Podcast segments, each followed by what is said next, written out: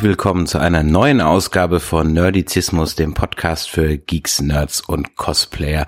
Und in der heutigen Ausgabe habe ich mir mal bärtige Unterstützung eingeladen. Da wäre zum einen der Mann, der ohne seinen Bart mal locker 15 Jahre jünger aussieht und äh, nebenher aber aus Spielzeugen dann doch wieder ganz schön sauechte Props macht. Den kennt ihr schon aus einer Folge von der Comic-Con und aus unserem Review zur äh, Suicide Squad, nämlich der André, der Nerf Gunsmith. Hallo. Hallo und äh, einen noch längeren Rauschebart, und zwar am Kinn und dann auch noch auf dem Kopf, hat unser Comic-Experte der Emu. Hallo. Hallo.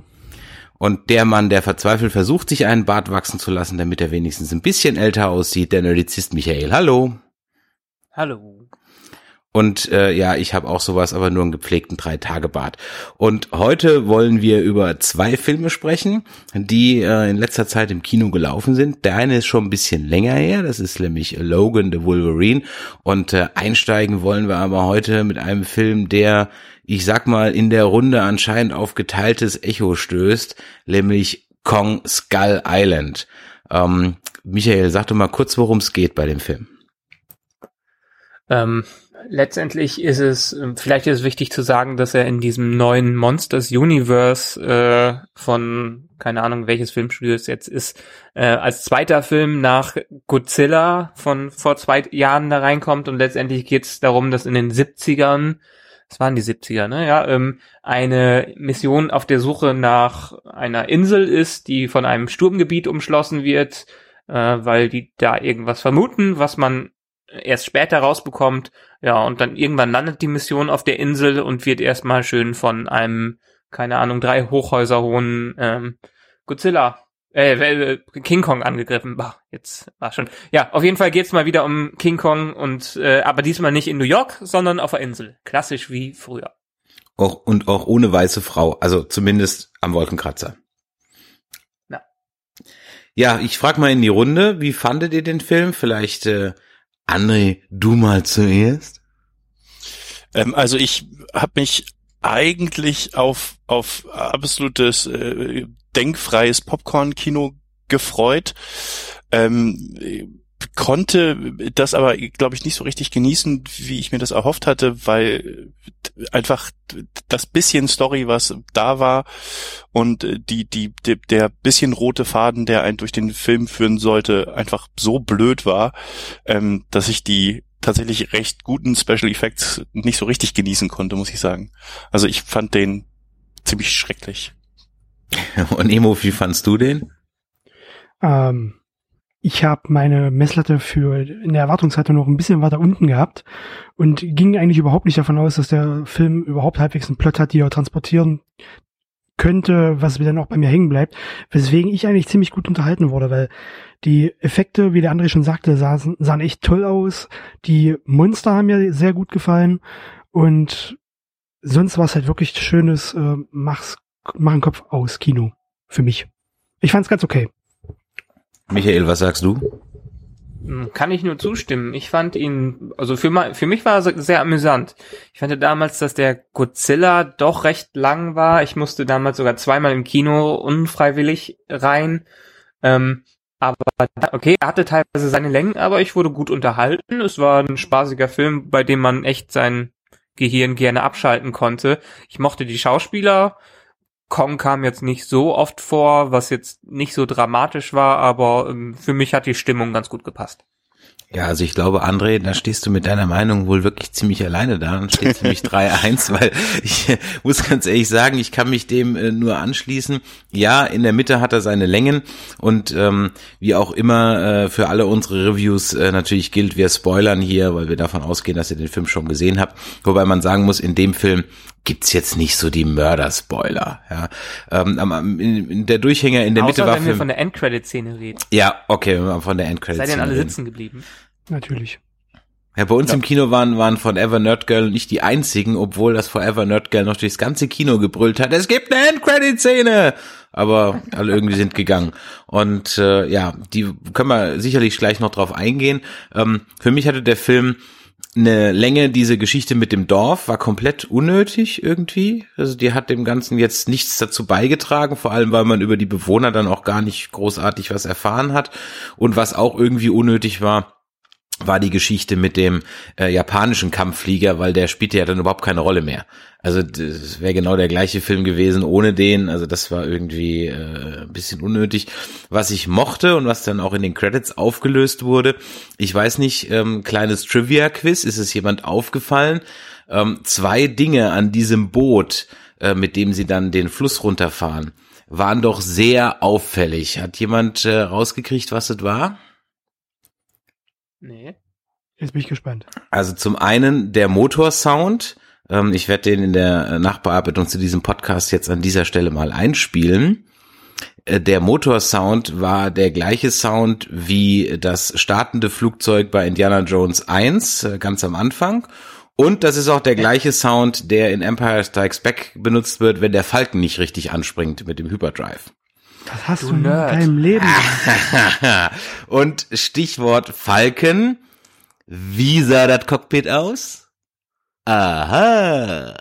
Ja, Und okay. ähm, warum war das so? Weil, wie ich dann in den Abspenden, am Ab in Endcredits gesehen habe, wer ist für die Spe Special Effects zuständig gewesen? Lucas. John Dykstra. Ja. Und das war, daher weißt du, ganz, da war das absolut äh, on purpose. Ähm, allerdings ist mir der Wilhelm Scream äh, durch die Lappen gegangen, falls es einen gab. Es gab's ganz sicher. Ich glaube, ich habe irgendwann einen gehört. Ich weiß aber nicht mehr an welcher Stelle. Also war nicht irgendwie auch äh, Lucas Productions für den Sound mitverantwortlich? Ja, IM, IML, ILM so hat die hat die ganzen hat die ganze ja ILM hat hat alles gemacht, Special Effects und okay. äh, und Sound, ja. Und okay. da hat man sich mal kräftig in der ähm, in der Soundkiste äh, der Klassiker vergriffen. Zu der After-Credit-Szene war bei uns ganz lustig. Wir waren in der insgesamt vierten Vorstellung, die in dem Kino liefen, lief, äh, in dem wir waren und wir mussten den Filmvorführer nach dem Film erstmal erklären, dass es eine After-Credit-Szene gab. Da sind alle aufgestanden, alle raus. Das Licht ging an während des Abspanns. Er kam rein und fegt erstmal schön Popcorn weg und ja, ey, da kommt noch was. Ja, ja, Abspann, sagt er. Ja, war klasse. War ein bisschen spät angesetzt, glaube ich. aber er hat ihn nicht unterbrochen, oder? Also das geht wahrscheinlich Nee, er hat ihn weiterlaufen lassen, aber er, er, er war sehr, sehr schockiert, denn, als denn da wirklich noch was kam. Und er hat sich tausendmal entschuldigt, weil wir das mit beleuchteter Leinwand gucken mussten. Ja. War, in 3D? Ja. Ach nee, den gab's in 3D. in 3D, oder? Doch, doch, der ist auch in 3D. Ich weiß gar nicht, habe ich den in 3D gesehen? Äh, doch, den haben wir in 3D gesehen. 3D gesehen. Den Power Rangers haben wir jetzt mal seit langem wieder ohne 3D gesehen, ja. Und Logan genau. war doch auch 2D, oder? Also nicht 3D. Logan ja, ist, glaube ich, nur in 2D, in oder? Nee, genau, genau, gibt's nur in 2D. Genau, Logan war auch, stimmt, Logan war auch nur 2D, ja. Ähm, ja, aber nochmal kurz äh, zurück zum, äh, zum Kong und Skull Island. Also wie gesagt, die, die, kann man dem Film irgendwie was vorwerfen? Ich meine, André, was wirfst du denn dem Film vor? Er ist doch genau das, was man erwarten konnte. Er ist ein absoluter No-Brainer ja, ja, und er ist ein Monster, Monster, äh, äh, Film ich meine, das ist natürlich Klischee Deluxe, aber ich meine, der, es trifft eigentlich die Selbstironie aus allen Ecken und Enden. Und ich fand halt auch diese ähm, die Rolle von von äh, John C. Riley heißt er, glaube ich, genau John C. Riley, ja. ähm, äh, den Hank heißt der, ähm, fand ich eigentlich auch ziemlich geil. Also ich muss ganz ehrlich sagen, weil der, ich meine, allein die Stelle, wo er dann sagt, äh, da sind diese Schädelmonster Schädelmonster? Ja, ich nenne sie so, weil jetzt, wo ich es laut ausspreche, klingt es auch irgendwie doof. Ja, also ich fand, das war einfach eine wunderbare Selbstironie. Äh, der hat auch mit ein bisschen den Film gerettet. Ähm, ja. Äh, muss man schon so sagen. Ich fand auch das Ende schön. Also im Grunde genommen, dass, er, dass man noch zeigt, wie er dann nach Hause kommt und so. Also ich fand das eigentlich ein rundum gelungenes Ding, ähm, was in, für das, was es sein will, nämlich einfach ein Hau drauf, Monster-Action-Flick, war das genau das, was ich wollte. Mehr erwarte ich dann gar nicht. Also wenn jetzt dann bitte, ich, mein, ich hatte ja zwischendurch schon Angst, als dann man so diese Skelette von Kongs Eltern dann irgendwie sah, dass man ja jetzt irgendwie noch plötzlich in die Psyche eintaucht und dann irgendwie von Kong auch noch der gebrochene Held ist oder so. Das wäre dann auch ein bisschen albern gewesen. Es gibt bestimmt ein Prequel dazu, wie es dazu gekommen ist. Äh, ja, ja, jetzt musst du mal abliefern, André die, die diverse diverse äh, King Kong Filme gibt's ja schon vor. Nee, also äh, ich ich sage also wenn ich es geschafft hätte, wie wie ihr wohl alle das Gehirn bei dem Film auszuschalten, wovon ich eigentlich ausgegangen bin, dass mir das gelingen wird, weil ich ja auch tatsächlich nichts erwartet habe, was jetzt Story angeht, ähm, dann hätte ich den auch, glaube ich, spaßig gefunden. Wie gesagt, die Action-Szenen fand ich, fand ich ziemlich gut. Ähm, aber, aber immer wenn Kong nicht zu sehen war, dann haben mich diese, diese hohlen Figuren so dermaßen genervt, dass ich, also ich hätte den, so im Nachhinein hätte ich den äh, lieber später dann mal irgendwie auf Blu-ray gesehen und, und alle Dialogszenen einfach übersprungen und vorgespult, weil die einfach nur furchtbar waren. Ähm, und äh, dieser John C. Riley, ja, ähm, also das ist der Einzige, der ja irgendwie überhaupt ein bisschen, also durch diesen japanischen Pilot hat er ja wenigstens so ein bisschen Figurenhintergrund. Dann haben die einen Fährtensucher dabei, der halt nicht eine Fährte sucht. Die haben eine Fotografin dabei, die sobald das erste Monster auftaucht, nicht mehr ein Foto macht. Ähm, zwischendurch im Dorf, dann fotografiert sie noch mal ein paar Eingeborene, aber die ganzen Monster fotografiert sie alle nicht. Das ist mir also auch brutal aufgefallen, dass sie am Anfang wahnsinnig viel knipst und kaum kommt äh, King Kong ins Bild, ist vorbei mit der Fotografiererei. Ähm, Samuel A. Jackson war mir einfach äh, auch viel zu flach. Also der war ja, oh, ich bin der fanatische äh, Bösewicht des Films. Ähm, äh, fand ich echt schwierig. Ähm, also das waren so die Szenen, die mich, die mich so extrem gestört haben, ähm, wo ich sage, also die, die, ohne die Schauspieler wäre es einfach viel, oder nur so mit zwei, drei Schauspielern wäre es besser gewesen, ähm, weil halt so viele kleine Story-Häppchen da waren. Also dieser, dieser Pilot, der dann abgeschlagen, also der, der auch so ein bisschen Hintergrund hatte, weil er seinem Sohn immer Briefe schreibt, der so ein bisschen abgeschlagen ist und dann kurz bevor die äh, an sein Camp kommen, äh, geht er halt auch noch drauf. Also wozu hatte man den dann erst? Dann hätte er auch einfach da der Waffentransport abstützen können und die hätten gleich den gesucht. Also der war halt auch, also auch diese Mini-Story war halt völlig überflüssig. Damit haben die irgendwie noch so ein bisschen Zeit geschunden, äh, was halt echt nicht hätte sein müssen. Also das waren halt lauter so Sachen, wo ich dachte, nee, nee. so, ähm, nee, ich kann mich, kann mich nicht ausreichend erfreuen, weil ich mich immer noch über die Dialogszene vorher ärgere. ja gut, also ich meine, die, dass die Dialoge teilweise natürlich grenzdebil waren und vor Klischeehaftigkeit also, nur so trieften. Ja, aber wie gesagt, das habe ich irgendwie. Ähm, das gehört ja zu das, dem Monster-Movie dazu. Eben, und da ich das, Klar, aber wenn ich, wenn ich, halt wenn ich den mit Pacific Rim mal vergleiche, ja? Ja, okay. Was ja, ja ein guter Vergleich ist, darf man ja, ne? Genau, ja. genau. Also Pacific Rim ist auch ein reiner Monsterhaut drauf Film, der auch eine schlichte Story hat und äh, so ein paar witzige Szenen mit diesen zwei Wissenschaftlern da, die dann diese diese Kajun oder wie die heißen Teile da noch irgendwie äh, sammeln und so. Der ist halt, da passt das. Das ist halt alles so äh, flach, dass es einen nicht stört. Hier find, fand ich halt, ich meine, die haben also mich zumindest nicht stört. Also ich finde Pacific ja. Rim eine Ecke besser.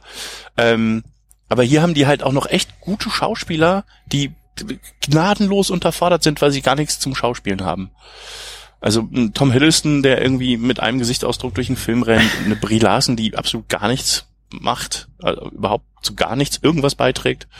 Ja, ähm, sie war halt die Quotenfrau, die einmal da mit rein musste. Ja, ich ja, mein, Tom, aber Tom Hiddleston war wirklich komplett unnötig, das stimmt. Also ja, also ich meine, im Grunde genommen hätte es der berühmten Namen überhaupt nicht bedurft bei so einer Art Film. Ja, aber das hat Leute gezogen. Ja, das zieht ja das Publikum. Klar, Tom Hiddleston zieht fand, natürlich den einen oder anderen, klar. Ich fand Hiddleston eigentlich äh, so äh, ganz toll mal zu sehen, weil äh, ich ja mitbekommen habe, dass er in letzter Zeit ziemlich im Gespräch sein soll bezüglich der neuen Besetzung für Bond. Also zumindest gesprächstechnisch. Äh, er hat ja mit The Night Manager auch eine gute Bewerbung dafür abgegeben. Ja, genau. Ja. Und hier hatte ich jetzt die, die Action-Szenen. Also ich, ich habe das ein bisschen genommen so als Bewerbungsvideo für mich. Weil ähm, die Action-Szene fand ich ziemlich überzeugend bei, von ihm.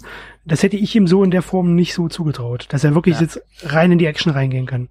Aber ähm, seit, seit dem Night Manager, die Serie, die ich auch absolut empfehlen kann, ja. äh, ist er spätestens ja. für die Rolle prädestiniert, weil da spielt er grandios. Ich weiß, ich weiß, ich habe die gesehen. Ach so, ja, hast du gesehen, alles klar. Ja, ich habe sie gesehen, ja. Ja. Night Manager war eh eigentlich ein Bond, auch von der Inszenierung her. Also auch, da mhm. waren Kamerafahrten dabei und auch die Musik und so. Aber wir schweifen ein bisschen ab. Ähm, vielleicht, weil wir uns an dem Film auch gar nicht so lange aufhalten, weil wir haben ja noch was viel intensiveres zu bequatschen. Ähm, trotzdem mal eine Frage, die ich mal in den Raum werfen will. Also, das ist jetzt der Auftakt für ein Kaiju U, ne? Also ein Kaiju äh, oder ein Monster Universe. Ja, Universe, da soll ja dann irgendwie noch ähm, äh, Gondra und keine Ahnung, wie diese ganzen klassischen äh, japanischen äh, Monster Amorphma und keine Ahnung, genau, wie sie ja. genau alle heißen. Ähm, jetzt ist es ja aber ein bisschen so, dass ich mich frage, oder vielleicht weiß das ja einer, ähm, wenn jetzt ich ein ein Film habe, der vielleicht irgendwie, äh, es gibt ja zum Beispiel einen alten Klassiker, King Kong gegen Godzilla, ja. Ähm, Der wird ja auch noch kommen jetzt. In ja, aber Jahren. dann, für wen bin ich denn dann? Ich meine, der King Kong ist ja nicht wirklich böse und Godzilla Godzilla hat ja die auch Welt nicht. auch gerettet. Und wenn die zwei sich jetzt kloppen, für wen soll ich denn dann sein? Ich glaube, Ja, die Mütter von den Iron beiden. Ja. Ja. Aber ich glaube, die Mütter von, von King Kong und Godzilla heißen jeweils Martha. Und das kommt dieses Films raus. Und dann Blasphemie, arbeiten die einfach Blasphemie. zusammen. Nee, aber es ist, es ist ja in der Tat so, Godzilla war damals der Einstieg, da haben sie es geguckt, ob sie mit den Monsterfilmen wieder Erfolg haben konnten. Der hatte relativ Erfolg. Auch wenn man sich über den streiten kann, dann war jetzt hier King Kong dran. Als nächstes kommt Godzilla 2, glaube ich, haben sie dann angesetzt. Und dann danach, zwei Jahre später, ähm, King Kong vs. Godzilla. Und da denke ich mal, das wird halt ja, wie im ähm, Civil War oder diversen Avengers-Filmen, da werden sie ein, zwei Szenen haben, wo die die gegeneinander kämpfen und dann werden sie sich am Ende verbünden. Und eigentlich hat ja der neue King Kong auch kaum Chancen gegen Godzilla, weil Godzilla ist ja immer noch ein ganzes Stück größer als er, oder? Aber ich, aber der Godzilla-Film, der spielte ja eher in der Gegenwart und was Genau. ich so gelesen habe, ist, dass sie den King Kong-Film absichtlich in die 70er Jahre verfrachtet haben, weil ja auch der John C. Reilly da in irgendeiner Szene sagt, der wächst halt noch. Und ähm, Ah, das heißt, okay. dass wenn dann der King Kong vs. Godzilla-Film kommt, dann ist King Kong auch ausgewachsen und hätte dann wohl auch eher eine Chance gegen Godzilla. Soll ich auf die physikalische Unmöglichkeit eines solch großen Geschöpfs eingehen? Nein. ähm, Okay, nur mal so, so am Rande. Ja, stimmt, er hat gesagt, der wächst noch und von daher würde das ja im Grunde genommen dann passen, wobei auch dieser King Kong schon viel, viel größer war als sämtliche anderen King Kongs davor. Zumindest die bekannten Müssen King sie Kongs. ja auch, sonst schaffen es ja auch kein Godzilla vs. King Kong. Ja. Ja. Gut, hat noch irgendjemand was dazu sagen? Vor allem Pacific Rim habe ich gerade mal geguckt. Pacific Rim 2 kommt nächstes Jahr im Februar. Dauert also Genau, noch ja. ein bisschen. Aber mit einer komplett neuen Besetzung, also irgendwen von den Alten müssen wir dann nicht erwarten. Ah, echt? Ja. Ja, Es, Aber äh, also der eine spielt irgendwie den Sohn von von von dem der von Idris Elba dargestellt wurde und irgendwie noch ein zweiter. Boah, nicht, dass dann- dann wird das glaub, bestimmt ein nur so Männergespann diesmal. Oh, nicht, dass das dann so eine, so mehr oder weniger von der Qualität her, so wie sowas früher so Direct-to-DVD war, irgendwie so ein Kram, so ein billiger zweiter Nö, nö, nee, es, Teil. wird, wird- es wird ja immer noch, ist immer, immer noch Guillermo del Toro dahinter, oder? Okay. Nee, ich glaube eben nicht, dass Nicht? der noch dahinter ist. Nee. Also ich meine nein, weil der irgendwie andere Projekte hat. Gib mal eben schnell ein. Frag mal Tante Google. Was sagt denn Tante Google? Äh, es, er ist noch produziert von äh, Guillermo del Toro, aber Ah ja, genau, Stephen aber S. D. Knight, was Ja. hat der gemacht? Der, der Bittenmacher. Also Okay. vielleicht noch mal ganz kurz Ja. zu äh, Kong Skull Island. Also was ich jetzt auch so ein bisschen äh, als Trend fragwürdig finde, sind diese ganzen Multiversen, die so gemacht werden. Ich meine, es kommt ja jetzt irgendwie äh, auch noch mit Tom Cruise irgendwie The Mummy irgendwie raus, was ja auch so ein Reboot ist. Und das, soll ja Classic quasi Monsters auch Universe. genau, das war ja so in, in, in da war ja Dracula Untold wohl der erste in der Reihe. Ähm, Mittlerweile da nicht mehr. Mittlerweile haben sie gesagt, der ist nicht mehr der Erste, weil der Ah, so okay. scheiße war. Ja, ja, der war auch wirklich scheiße. Oh. war schon sehr scheiße, aber ähm, Ja, stand, Wobei da steht, auch, da kannst du auch wieder den Schauspieler noch nicht mal einen Vorwurf machen, der hat einfach auch so scheiße geschrieben. Mhm. Ähm, also da muss ich ganz ehrlich der Ich Soundtrack war nicht schlecht. Äh, bei, bei Schöne und das Biest, ich, ich war ja nie so ein Luke Evans Fan, auch nicht so wirklich im Hobbit oder in anderen Filmen. Aber seit Die Schöne und das Biest, dem neuen Film, der jetzt auch nicht so gut ist, aber Luke Evans da drin als Gaston ist einfach großartig. Seitdem liebe ich den. Der ist super, der äh, spielt den mit aller Inbrunst, die man so einem Gaston spielen kann. Ja, Mit all der Tiefe, die diese Figur hat. die halt so einen bringt in der Tat Tiefe Disney-Charakter halt Mehr hat, ne? Tiefe da rein, als der, ähm, als der Cartoon das hat. Äh, Mehr als Emma Watson da reinbringt. Ja, Cartoon das ist ja auch nur, der Cartoon ist ja äh, auch nur in 2D. das habe ich jetzt nur gemacht, um den Soundeffekt einspielen zu können. Sehr gut. ähm, gut, okay, also dann glaube ich, haben wir den Film ausreichend besprochen. Jetzt sollte aber trotzdem noch jeder noch seine Gummipunkte dazu geben. Also ähm, äh, klar, als wenn man ihn jetzt als Oscar-Anwärter betrachtet, müsste man ihm irgendwie drei Punkte geben, aber das mache ich ja nicht. Ich gebe ja meinen Punkten immer oder meinen Filmwertungen immer im Rahmen dessen, was sie sein wollen. Und für einen Monsterfilm kriegt er von mir solide sieben Punkte. Michael, was kriegt er denn von dir? Ja, ich gebe ihm sogar in dem Zusammenhang würde ich ihm acht Punkte geben, weil er hat mich echt gut unterhalten und wie ich jetzt an anderen Filmen gesehen habe, ähm, ist das gar nicht mal so leicht, ein, eine gute Unterhaltung in so einem Genre zu machen. Imo, also ich wäre mit sechs dabei. Du bist mit sechs dabei. Ja. ja, also sechs kann ich mich anschließen. Also weil, wie gesagt, die, die, die Kampf Halt, du fandst den doch scheiße. Ja, nee, kannst also jetzt nicht sechs sagen. Also, also nochmal, ich sag ja, die, die, die ganzen Szenen, in der quasi nur Kong Monster verprügelt, fand ich richtig geil gemacht. Also die waren gut geschnitten. Ich meine, gut, es waren ziemlich viele White Shots, aber wenigstens nicht irgendwie so Transformers-mäßig hektisch geschnitten. Die waren vernünftig geschnitten, man konnte ordentlich was erkennen. Ähm, die Monster waren ganz geil. So, also alle Monster waren, waren, waren ganz cool wie gesagt, also äh, wenn ich die Menschen beurteilen muss, denen würde ich drei Punkte geben und äh, Kong so sieben bis acht. Also machen wir eine sechs draus. Und, und also man Musik kann den durchaus gucken. Äh, nee, man kann den durchaus gucken, ähm, wenn man Kong wild rumragen sehen will. Und äh, die Brüste von Brie Larsen gibt auch nochmal einen extra Punkt. also nur in Bezug natürlich auf, damit sie äh, passend dann später Captain Marvel verkörpern kann. Ja, ähm, ach stimmt, aber wo du es gerade noch gesagt hast, das sollte man wirklich nur mal erwähnen, die Kampfszenen waren wirklich auch gut geschnitten. Also du wusstest wirklich immer, ja. was wie wo passiert.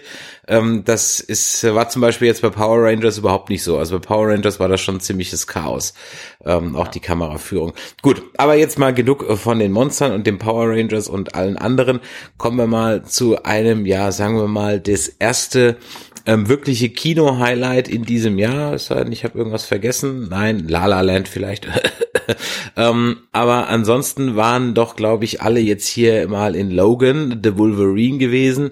Und ähm, Emo, um was geht's denn in dem Film? Und kannst du ihn vielleicht auch gleich mal in die Timeline der ganzen anderen MCU-Filme einordnen? Äh, nee, das kann man eigentlich gar nicht, weil äh, das nicht mal die Entwickler des Films selbst machen können. Da gibt's nämlich massive Widersprüche zu. Ist, erst war gesagt, dass es einem alternativen Universum handelt. Das wurde dann teilweise von äh, James Mangold selbst äh, über Twitter wieder widerlegt. Dass er gesagt, nee, diese Aussage zieht er zurück, das wurde aus dem Kontext gerissen. Äh, also in welchem Story-Kanon der jetzt genau handeln soll, kann, kann ich nicht sagen. Das kann aktuell wirklich keiner. Aber ähm, würde man ihn jetzt im Anbetracht der alten X-Men-Filme sehen, ergibt das alles nicht mehr so wirklich Sinn. Also würde ich mal sagen, einzeln betrachten. Aber zur Story selbst, ähm, ja, zusammengefasst. Wolverine kennt jeder. Wolverine ist alt geworden. Äh, die äh, Helden oder beziehungsweise die X-Men selbst gibt es nicht mehr. Wolverine lebt als äh, runtergewirtschafteter Chauffeur und versucht, den sehr alt gewordenen Charles Xavier zu pflegen ähm, dann kommt er mit einem jungen Mädchen in Kontakt über, ja, wir können spoilern, ja? Ja, ja, klar, wir spoilern hier, was ja, das wir Zeug können, hält. wir können spoilern. Also, ähm, mit einem jungen Mädchen in Kontakt, das zufälligerweise genau die gleichen Kräfte hat wie er, wo sich dann im Nachhinein herausstellt, dass äh, sie ein Klon von ihm ist, also quasi genetisch gesehen seine Tochter ist. Die wird von einer Firma gejagt und Logan bewegt, äh, fängt an, dieses Mädchen vor dieser Firma zu schützen und ein Roadtrip durch die Staaten beginnt Richtung Kanada mit ganz viel Blut und Toten und Gehirn. ja, das sums it all up. Ja. Ähm, ja. Genau. Und dazu noch mal ganz, ganz, ganz kurz. Also MCU ist ja nicht richtig. Das MCU ist ja getrennt von von den X-Men. Habe ich MCU gesagt? Nee, nee, ich habe es glaube ich gesagt. gesagt. Ah, okay. Ich habe das auch in einem der letzten Podcasts gesagt und ich bleibe dabei. Ja, so. Das ist nur die dumme rechte Sache, aber eigentlich soll das alles eins sein. So. Nee, das soll gar nicht. Nee, die X-Men nee, sind komplett nee, nee. X-Men und Fantastic ja. Four haben mit MCU nichts zu tun. Ja, ich genau. weiß, aber in also weil die Rechte halt bei unterschiedlichen Filmfirmen liegen. Das ist aber ja. der einzige Grund. Wenn es das nicht gäbe, würden sie es nicht so machen. Deswegen. Gäbe es aber auch die X-Men-Filme nicht in dieser Form. Genau. Klugscheißer. Und den hätte Komm, Logan weiter. auch garantiert ja, ja, ja, nicht so ja, ja, komm, ausgesehen. komm, ja, ja. Dann hätte er seinen gelben Spandex getragen. Will ja auch keiner sehen. Nee, dann wäre die Story ein bisschen anders, glaube ich. Meinst du, dann hätten sie Ja. das Comic genommen? Ja, denke Hm. schon. Dann wären die in mehr in die Richtung gegangen. Zumindest hätten sie dann die Möglichkeit gehabt, das Comic zu nehmen. Ja. So w- ist es ja komplett ausgeschlossen. Also ich glaube Ja. nicht, dass das ein abgedrehtes Im Comic wie Old, Man Lo wie Old Man Logan bei einem breiten Publikum auch nur ansatzweise eine Chance hätte. Nee, aber das ist zum Beispiel gleich mal eine Sache, die ich zu Logan loswerden wollen würde, ähm, dass ich finde, dass sie schon versucht haben, äh, also sich so ein bisschen an Old Man Logan zu orientieren. Also weil es ist halt quasi auch ein Roadtrip, wie Old Man Logan ja auch Mhm. ein, mehr oder weniger ein Roadtrip ist. Ähm, die X-Men sind auch alle von einem anderen X-Men ausgelöscht worden. Ähm, Ob es jetzt hier tatsächlich Xavier die alle ausgelöscht hat, im Film äh, sagen wir dahingestellt. Im, im Old Man Logan war es halt Logan. Ähm, Mhm. Also sie haben schon versucht, so ein paar Parallelen zu ziehen. Vielleicht sollte man Ähm, kurz noch vorher einsteigen für die, die jetzt gerade sich fragen, was ist denn Old Man Logan? Old Man Logan ist ein, ja, ich nenne es jetzt mal, Emo korrigiere mich, ich sag mal Stand-Alone-Comic möchte ich es mal nennen. Also eine Geschichte mit Wolverine, die, Nicht mehr, war es aber mal. was Ja, heißt nicht mehr, die also ist jetzt auch eingebettet. Okay, alles genau. klar. Mittlerweile ist sie ins reguläre Marvel-Universum eingebettet worden. Ja. Das heißt, es geht also, weil der Original Wolverine ja mittlerweile tot ist. Genau. Und Old Man Logan, also der alte Logan aus der äh, Solo-Geschichte, die du, von der du gerade sprichst, jetzt mittlerweile Teil des Marvel-Comic-Kosmos ist. Und so Okay. sehen wir wieder, wie ein äh, Major-Tod in den Comics absolut keine Bedeutung hat. Hm. Genau. dann Es gibt ja auch eine äh, fortlaufende Serie, die Old Man Logan heißt, die gerade erscheint. Mhm. Jesus Gott, es wird ja immer komplizierter und ich dachte wenigstens mit der Story könnte ich einfach mal das Comicbook lesen und fertig wär's. Kannst du ja, das ist ja in Kannst sich du, abgeschlossen. Das ist ja sechs, Ja. sechs Teile, glaube ich, ne? Ähm, und das ist ja eine in sich geschlossene Geschichte. Sieben waren es, glaube ich, oder? Oder ja, oder sieben. Es gab noch so ein Giant Sign, glaube ich. Äh, Giant Size äh, Comic war noch Ja, der, stimmt, der, ja. das Finale. Okay, ganz kurz, worum geht's in Old Man Logan und wo ist die Parallele zum Film? Dann haben wir das, glaube ich, auch und können dann in den Film einsteigen. Ähm, war die Frage jetzt an mich gerichtet? Ich denke mal, du bist als Comic-Experte hier Okay. gebucht. Also. ähm, also, wie der André gerade schon sagte, äh, im, in dem Comic war es so, dass Logan selbst die X-Men getötet hatte. Es war irgendwann in der Zukunft, in einer fernen Zukunft, haben die Schurken in einem riesigen Geniestreich quasi die Weltherrschaft an sich gerissen. Und in diesem Zuge war der Bösewicht Mysterio, der Logan dahingehend verwirrt hat, dass Logan dachte, die Xavier-Schule würde von Bösewichten angegriffen werden, die er reihenweise niedergemetzelt hatte, um dann festzustellen, dass dies nur ein Trugschluss war und er eigentlich seine X-Men-Kollegin komplett äh, dem Erdboden gleich gemacht hat.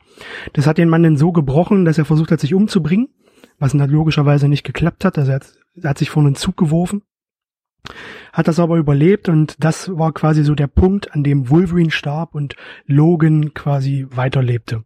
Da hat er den Namen Wolverine abgelegt. Ähm, er hat dann in dieser äh, dystopischen, von Bösewichten beherrschten Zukunft äh, eine Familie gegründet, lebte dann irgendwo in, ich glaube, äh, Sacramento oder so, irgendwo in Kalifornien, äh, äh, im Hinterland, hat dort eine Farm gehabt, äh, die auf dem Grund der Hulk-Familie quasi, Hulk, äh, die Hulks waren eine der großen Bösewicht-Familien, die, die das Land beherrschten. Das musst du mir mal erklären. Da bin ich über drüber gestolpert. Ganz kurz mal ein Exkurs. Warum sind denn Mhm. jetzt die Hulks beziehungsweise ähm, äh, Dr. Banner, warum ist er denn böse geworden? der ist irgendwann durchgedreht und wurde dann quasi Einfach nur, okay, wird nicht näher Mhm. erklärt. Alles klar. Genau, ist ja auch eine schöne Inzestfamilie, weil er ja mit Ja, genau. Ähm, ähm, die Kinder gegründet hat. Ja, Ähm, darum sind die auch alle so ein bisschen schräg. ja, Und die werden auch die Hulklings genannt da drin, Genau. oder? Wie war Mhm. das? genau. ja. Die Halklinge. Ja. Und jedenfalls, äh, Logan ist zum Vater, äh, zum Farmer und Vater geworden. Und eines Tages taucht halt Hawkeye auf, ein sehr alt gewordener Hawkeye, der Logan um Hilfe bittet, ein äh, Paket ähm, zu überbringen. Also quasi ein Roadtrip geht los. Das ist jetzt so die Anlehnung eigentlich an, an den Film Logan. Da war es halt nicht Hawkeye, da war es dann halt Shark Savior. Äh, der hat so quasi diese Rolle ausgefüllt. Und im äh, Comic sind die beiden denn los. Äh, dieses geheimnisvolle Paket stellte sich dann später raus. Da waren so die letzten Reste des äh, Supersoldatenserums drinne, äh, wo mit Hawkeye hoffte, eine ähm, Widerstandsgruppe quasi aufbauen zu können, um gegen die äh, Superschurken vorzugehen. Das war jedoch eine Falle, weswegen Hawkeye umgebracht wurde. Ähm, Logan ebenfalls äh, fast getötet wurde, äh, denn im, auf den äh, Red Skull traf, der Logan dann wiederum den, den tötete. Und als er dann nach Hause kam, stellte er fest, dass äh, seine gesamte Familie von den Hulklingen quasi umgebracht wurde, weshalb äh, Logan dann komplett durchdrehte und das erste Mal seit Ewigkeiten wieder seine Krallen zückte, um ähm, Hulk zu töten. Ja. War und, und dann geht er auf. Ah, genau. Es gab, das gab noch, es gab noch ein kleines Hulk-Kind. Nachdem okay. Bruce Banner tot war, gab es noch ein kleines Hulk-Kind, mit dem ist äh, Logan dann direkt in den Sonnenuntergang geritten. Das klingt alles mega platt, aber ist eigentlich ziemlich cool geschrieben. Ja. Ich dachte, am Ende wird er vom Hulk gefallen. Während dieses Roadtrips ja äh, tolle Sachen erleben, so, so ein ja, Tyrannosaurus ja. Rex, der von dem von dem äh, Venom, von Venom besetzen, Virus, be ja, ja, ja, großartig. Gut, das Und haben wir jetzt aber alles im Film ja nicht gesehen. Das kam jetzt ja, ja im Film nicht. mit dem ganzen Universum nichts anfangen kann. Ich habe das Comic damals vor Jahren gelesen, als auch die ganzen Filme noch nicht so draußen waren. Und ich hatte viel Spaß an dem Comic, obwohl die Hälfte der Superhelden und aller Figuren mir da überhaupt nichts gesagt hat. Da war ja Hawkeye noch mhm. nicht mal ansatzweise bekannt, so wie er heute durch Jeremy Renner bekannt ist. Ja. Also jetzt ich meine, wenn ich das jetzt so Comic höre, blind ist und so, also wenn man das jetzt so hört, dann muss man ja jetzt allen sagen, die das Comic jetzt oder jetzt ein bisschen was von der Story von dem Comic gehört haben. Äh, was hat es jetzt nochmal mit dem Film zu tun, außer dass es ein Roadmovie ist? Oder und aber das war's auch dann schon. Mehr ist doch ja, da gar nicht dabei. Anlehnungen. Also beispielsweise, dass, dass die X-Men getötet wurden, da war es halt, wie Andres schon sagte, nicht, nicht äh, Wolverine, sondern es war Charles Xavier ähm, der das ja quasi selbst auch versucht hatte zu verdrängen. Ähm, Xavier hat ja dann später, wie gesagt, die, die, diese Lücke ausgefüllt, die äh, Hawkeye normalerweise hätte besetzen müssen in, auf diesem Roadtrip. Und sonst gab es eigentlich nicht viele parallel. Nee, ich sag mal, die ganze Grundstimmung ist so ein bisschen die gleiche. Ist also spielt auch ein bisschen in der Zukunft, würde ich sagen, also auch von heute aus gesehen. Hm. Ähm, offensichtlich ist die Regierung, also zumindest wenn man am Ende sieht, dass die Kinder da unbedingt nach Kanada entkommen wollen. Also offensichtlich gibt's ja irgendwie äh, so Firmen, die von der Regierung aus, was völlig in Ordnung ist, dass die Mutanten jagen und töten und einfangen und Experimente machen. Ähm, also Mutanten scheinen ja in den USA zumindest irgendwie äh, verboten zu, zu sein oder so. Also das Verfolgt, sind so ein paar äh, ja über diese Kanada-Geschichte Sachen, die so von der Stimmung ähnlich sind. Ne? Also ja, ähm, genau, und das Setting ist auch ähnlich, dass es so in einer, in so einer Brachlandschaft spielt und der Comic ja. ist, glaube ich, die meiste Zeit in einer wüstenähnlichen Steppe. Genau, ja, und auch so ein bisschen Western-mäßig angelehnt. Also auch diese. Western-mäßig bin ich ja im Grunde genommen bei dir. Das kann ja auch der Regisseur John Mangold ganz gut mit Todeszug nach Yuma. Und im Grunde genommen ist die ganze, der ganze Film ja, ich weiß nicht, ob ihr den Film, den äh, die da in Las Vegas oder ich glaube in Las Vegas ähm, äh, im Hotel gucken mit äh, Shane. Shane, ja, wer den mal wirklich ja. gesehen hat. Ähm, Ansonsten kann ich nur empfehlen, schaut euch den mal an. Ist halt ein klassischer Western, der übrigens mehr oder weniger ziemlich genau ähm, äh, die die Story widerspiegelt, die man auf der Farm erlebt. Vielleicht gehen wir mal ein bisschen chronologisch vor. Also wir haben ja gesagt, wie gesagt, der ähm, Logan ist ein abgehalfterter Fahrer und wenn ich mir jetzt so ein bisschen diese Story so in, in, in Erinnerung rufe, ähm, muss ich ganz ehrlich sagen, ich fand den Film habe ich jetzt eher mit gemischten Gefühlen so ähm, äh, empfangen, weil ich am Ende doch gar nicht mal so sicher war, ob mir der eigentlich gefallen hat. Es war ein bisschen zwiegespalten, als ich aus dem Kino rausgegangen bin. Wie habt ihr denn das gesehen? Also ich bin aus dem Kino rausgekommen und fand den großartig. Aber äh, so zwei, drei Tage später fallen einem dann so ein paar Sachen auf, die tatsächlich einfach auch ein bisschen weniger Sinn ergeben. Ähm, man muss sagen, dass der im Vergleich zu X-Men Origins Wolverine der ein Verbrechen an, an der Comickultur war ähm, und auch ähm, dem Wolverine hier äh, irgendwas äh, Weg des Kriegers oder keine Ahnung, wie der zweite ja. Wolverine halt hieß. Ähm, der okay war, die ersten zwei Drittel, das letzte Drittel ist, ist da auch grausam, wie ich finde. Der aber auch ähm, von James Mangold war. Ja, aber genau. da hat James Mangold, glaube ich, nicht am Drehbuch mitgeschrieben. Mhm. Und ich, ich finde, Mangold ist immer ein fantastischer Regisseur, wenn er selbst mit am Drehbuch beteiligt ist. Das ja, hat man in ja. Copland gesehen, das hat man in Walks the Line gesehen. Wenn der am Drehbuch mitschreibt, dann werden die Filme meistens immer totale Kracher. Ja, und der war auf jeden Fall deutlich besser als beide Wolverine-Vorgänger. Ja. Ähm, er war deutlich besser als einige ähm, X-Men-Filme, aber es war auch ein ganz anderer Film. Es war ja quasi, ein, für mich war es eher so, so ein sehr brutaler Arthouse-Film, in dem zufällig Superhelden mitspielen. Ähm, und das fand ich halt mal ganz gut. Es war halt was anderes. Das kannst du halt nicht mit einem mit einem X-Men-Film vergleichen, wo irgendwelche flashy äh, Superkräfte eingesetzt werden oder so. Wie voll war das, das Kino halt. bei euch? Bei uns war das Kino nicht so voll. Aber bei uns war es gerammelt voll, war ausverkauft. Wir okay. waren in der ersten Nachmittagsvorstellung und wir waren vier Leute. Ja. Oh. Also bei, bei uns bei Freitag, uns erste Woche freitags war auch nicht voll, ne? Ja. ja also Donnerstags abends bei der Premiere war bei uns schon ähm, recht voll. Also muss man sagen, da waren einige Leute drin. Okay, aber er hat ja gut abgesahnt. Er hat ja jetzt die 500 Millionen Marke geknackt. Okay, also gut, dann äh, ich hätte also es wird ja immer gesagt, oh, das ist jetzt der erste äh, R-rated äh, Superheldenfilm und vielen Dank Deadpool, dass du das möglich gemacht hast. Ähm, endlich, dass man jetzt R-rated Superheldenfilme sehen kann. Und da muss ich mal ganz ehrlich sagen, habt ihr irgendwie alle Watchmen vergessen? Der war auch R-rated, ja, also nur ja, mal so ganz ja, am Rande. Ja, das ja, Argument kommt dann immer, aber Logan und Deadpool sind Franchise-Filme. Ja. Und das, ja. das war Watchmen nicht, das war auch Sin City nicht, ja. Das ist, äh, das ist, das, das, das kann man schwer vergleichen, weil äh, die, diese Comics alleine schon nicht äh, im normalen Superheldenkanon, gut bei Watchmen, das kann man jetzt mit wieder, auch wieder zurücknehmen, aber sonst regulär nicht im äh, normalen Superheldenkanon ähm, involviert waren, wie jetzt Deadpool oder halt Wolverine. Also ich sage euch mal ein bisschen, was mich gestört hat, dann können wir, kann ja jeder vielleicht mal reinschmeißen, was, er, was ihn gestört hat, bevor wir zu dem kommen, was wir gut fanden. Ähm, ich fand ihn zu lang, also locker eine halbe Stunde zu lang. Ähm, ich fand die Geschichte auf der Farm komplett unnötig irgendwie. Also das war, es war halt wie gesagt irgendwie so Shane in Kurzform, aber es war irgendwie ja war unnötig.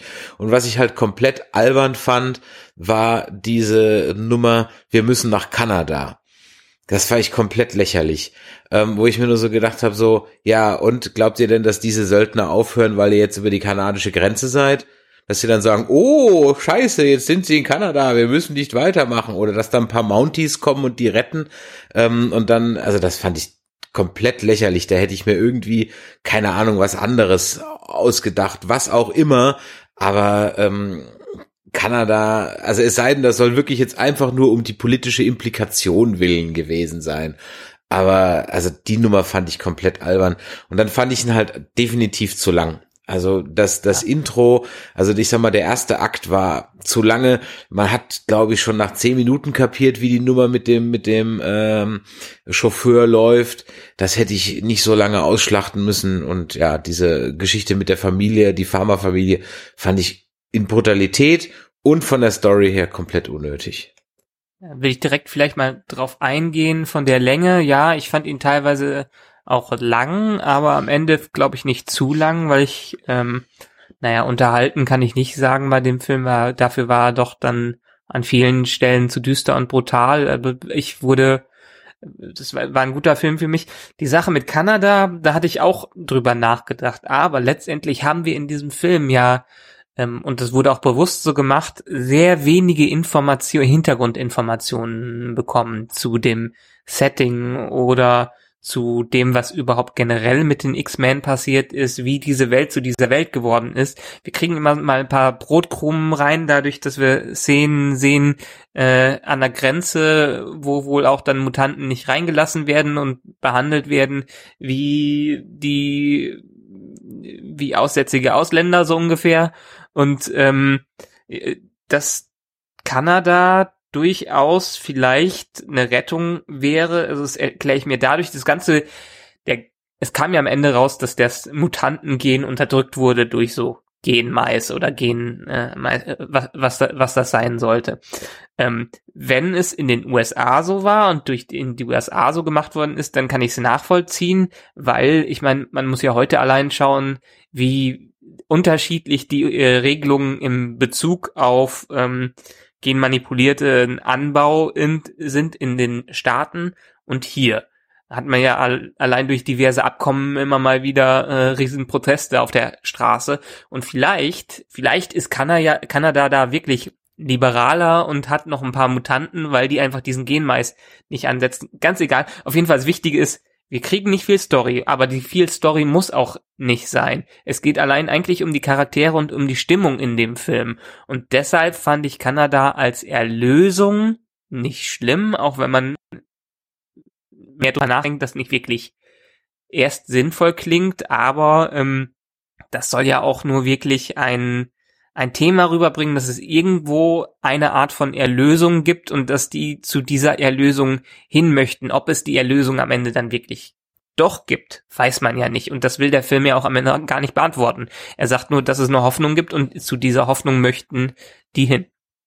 Genau. Das mit Kanada war ja an sich auch nicht das Thema. Also man hat so wenig Hintergrundinformationen dazu erfahren, warum. Ja, aber es genau wird schon ein riesiges Schiss drum gemacht, ja. Also das, das, das, äh, das, äh, dass es für mich als Grund eigentlich komplett ausgereicht hat, weil das war jetzt für mich nicht so äh, der Fixpunkt der Story, weil der Fixpunkt war halt, der Weg ist das Ziel. Es ging halt ja. um das, was dazwischen war, bis sie in Kanada ankommen. Das ist das gewesen, worum es in dem Film ging. Deswegen hat mich das mit Kanada, warum sie jetzt zwingend dahin wollten, nicht wirklich gestört. Ich wusste, die wollten dahin, weil da haben, haben sie Hoffnung oder sie erhoffen sich zumindest irgendwie äh, Sicherheit da. Also okay, macht los und dann gucken wir mal, was passiert das hat äh, war für mich okay. Zu lang fand ich den Film überhaupt nicht, aber ich habe sowieso eine Affinität für lange Filme. Also für mich können Filme, so, so, so wie sie mir gefallen, nicht lang genug gehen. Und ich fand den Film von der Länge her gut. Ich hätte aber auch kein Problem damit gehabt, wenn er noch länger gegangen wäre. Echt? Ja, okay. Aber da bin ich echt der falsche Ansprechpartner für, für sowas. Für Filmlängen. Du guckst Wenn dir also Film dreimal am Stunden geht und der ist gut erzählt, bin ich zufrieden. Also vom Winde verweht ist dann dein Lieblingsfilm, ne? Nein, aber zum Beispiel der Pate. In, Extended ja, Cut von Titanic? In welcher Schnittfassung? Oh mein Gott. Ja, André, was sagst du denn? Was fandst du denn nicht Also, gut? Äh, äh, also ich muss auch, äh, ich gebe da Immo recht, also ich fand den, also gerade so ein Film, der mir echt während des Guckens total viel Spaß macht, der kann mir auch gar nicht lang genug sein. Deswegen habe ich auch zum Beispiel Iron Fist, das, was mir ja gefallen hat, wirklich innerhalb von 14 Stunden durchgebinged. Mhm. Ähm, und äh, also gerade die, also diese diese Farm-Szene, die du ja nicht so mochtest, Chris, muss ich sagen, ist ist neben der Casino-Szene, ähm, die ich noch einen Tick besser fand, ähm, fast eine meiner Lieblingsszenen gewesen in dem Film, weil weil weil der Film kurz so ein bisschen entschleunigt wird und und und und so dieses Familiengefühl entsteht und auch ein bisschen noch mehr Hintergrund mal rauskommt. Ähm, da sind auch wieder so ein paar Logikfehler äh, drin, dass er Charles halt irgendwie erst als seinen Vater vorstellt mit, wie nennt er ihn, Chuck oder so, keine Ahnung. Und plötzlich sagt er halt am Essenstisch schon doch, ach Charles, erzähl doch mal. Ähm, aber so, so, so ein paar nette Anekdoten wie, ja, ich, ich hier, der war mein Chuck Schüler ist der Spitzname von Charles. Ah ja, okay, dann, dann Im, im, In den USA stimmt. wird das oft so verwendet. Ja, stimmt. Ähm, aber so, ne, erzähl doch mal einen Schwank aus der Schule und da, ja, und Wolverine war ja immer der aufmüpfige Schüler und so. Und dann kommt hier X24 und messert sie alle ab, fand ich großartig. Also ich fand, also diesen harten Cut, dass auch ja keiner von denen überlebt, ähm, äh, fand ich gut, fand ich eine super Einführung äh, von dieser Figur. Ich hätte mir vielleicht einen anderen Bösewicht als jetzt ein Wolverine-Klon auf der einen Seite gewünscht, fand aber ähm, sehr schön, dass, dass, dass, also ich war im Vorwege des Films ich so ein bisschen enttäuscht, weil ich wusste, ich werde, ich werde, das ist der letzte Hugh Jackman Film, vielleicht auch erstmal auf längere Zeit der letzte Wolverine Film überhaupt, in dem er irgendwie vorkommt. Ähm, und ich habe noch nie einen Film gesehen, in dem Wolverine mal so richtig ausrastet, wie er teilweise wirklich in den Comics, gerade in den älteren Uncanny X-Men ähm, ausrastet. Und das habe ich gekriegt. Das war zwar in diesem Fall hier nicht Logan, sondern es war halt X24, der so richtig ausrastet, richtig zum Biest wird. Also diese ganze animalische, äh, rein instinktgesteuerte Seite von Wolverine auch mal zeigt. Ähm, ich fand das, das aber sehr geschickt gemacht. Ich fand ja. das sehr geschickt gemacht, dass sie das, dass sie den Bösewicht quasi als Logan Doppel verwendet haben, weil sie sich so die Arbeit gespart haben, einen neuen Bösewicht, den man auch wirklich ernst nimmt und als wirkliche Gefahr für Logan sieht, zu etablieren. Und sie Das haben sich die Hintertür offen gelassen, Hugh Jackman noch ein bisschen mehr Kohle bieten zu können und doch nochmal die Rolle zu spielen, weil sie dann bestimmt irgendwie sowas wie bei Star Trek äh, Nemesis, so mit Before und Data, bla bla bla, irgendwie so ein Mind-Transfer, keine Ahnung was, dann, dann die gute Seele vom Logan in den X24 reinmorphen oder irgendwie so ein Scheiß. Mark my words, der Unsinn wird kommen. Und was mich auch Nee, noch das- gestört hat, das Nee, sage ich, auch nicht, ganz dass am Ende, nee. Das auch muss ich noch loswerden, weil das hat mich echt gestört, hat mich überrascht, gestört, naja, egal wie auch immer. Ähm, nach, keine Ahnung, sechs Wolverine-Filmen, also insgesamt mit, mit Hugh Jackman sechs Filme oder sowas, ne? Ähm, und elf Jahre äh, Wolverine ging mir sein Tod komplett am Arsch vorbei. Komplett. Tut er komplett. Er hat mich emotional 0,0 berührt. Der kann ich mir jetzt noch fünfmal, ach, zum zwanzigsten Mal Star Trek äh, äh, Zorn des Khan angucken, kriege ich immer noch die, äh, äh, Gänsehaut, wenn Spock stirbt. Aber der Tod, Gan, hat mich überhaupt nicht berührt. War ich enttäuscht. Hätte ich gedacht, hätte mich irgendwie nach einer langen Zeit, damit er mit dem Charakter verbracht hat, doch mehr irgendwie berührt, aber da schläft er einfach ein. Oh, Ich fand den sehr symbolisch. er hat Ich fand den PMS, extrem ja, symbolisch. okay, er will halt nicht mehr kämpfen. Aber eigentlich hätte ich mir ehrlich gesagt gewünscht, dass er, dass er gesagt hätte, alles klar, der Charles ist tot, da sind jetzt Kinder, hier ist der New Logan, ich nehme mich jetzt der Kinder an in Kanada, viel Ahornsirup und viel äh, neue Schule. Ja, so hätte ich mir das gewünscht, weil ich fand den Tod echt doof. Und ähm, ja, also ich meine, ich verstehe das, klar, er ist des Kämpfens müde und er hat keinen Bock mehr und so weiter, aber eine wirkliche Wandlung hätte der Charakter doch echt durchlebt, wenn er dann gesagt hätte, alles klar, äh, da sind jetzt diese jungen Mutanten und derer nehme ich mich jetzt an und denen helfe ich. Ich meine, im Grunde genommen lässt er sie doch komplett im Stich. Muss man doch mal Aber so das sehen. hätte, hättest du das der Figur wirklich abgekauft? Nach Ich hätte die- ja, ich hätte- Leidensweg von Ja, weil er jetzt wieder eine 200 Auf, Jahren weil er, ja, doch, weil er jetzt wieder eine Aufgabe hätte. Oder eine Auf, zum ersten Mal in seinem Leben eine Aufgabe wie sieht. viele, wie viele Aufgaben hatte Logan in seinem Leben? Wie viele Ja, Aufgaben ja. Ja, musste eine, der die jetzt mal nicht kämpfen beinhaltet. Ja, deswegen hätte er ja nicht kämpfen müssen. Ja. Natürlich Ja? hätte er kämpfen müssen. Na, er hätte hätte immer doch, kämpfen warum? müssen. In Kanada sind, werden sie doch von den müssen. Mounties beschützt anscheinend. Genau. Aber Ich das ist halt, das ist ja, das ist ja nicht die, die, die, der Charakter von Wolverine. Wolverine ist halt dieser ewige, ewige, mit sich selbst im Zwiespalt, diese kämpferische Seite auf der einen Seite und so weiter. Und ich fand den Abgang auch gut. Ich fand den Abgang von X24 ein bisschen schlapp, dass du den jetzt mit der Adamantium-Kugel erschießen kann, kannst, ist mir neu. Ähm, aber gut. Ähm, aber ich fand von Wolverine fand ich super. Ich fand auch Professor X äh, den Tod super. Also Das fand ich extrem heftig. Das war für mich die heftigste Ja. Szene im Ja. ganzen Film. Ja. Der Tod von Professor X, das war echt hart. Das war auch von Jackman fantastisch gespielt. Ähm, den Tod von Wolverine selbst, äh, den fand ich sehr passend, weil ich den sehr symbolisch empfunden habe, weil der so nichtssagend, dreckig, alleingelassen im, im Morast lag er dort und ist äh, quasi eingeschlafen. Da war nichts Heroisches dran, gar nichts, was man eigentlich für so eine äh, riesige Figur, für so eine hochstilisierte Figur eigentlich erwarten würde. Das ist halt das komplette Gegenteil gewesen und das fand ich schon wieder so toll gemacht, weswegen mich das auch voll überzeugt hat.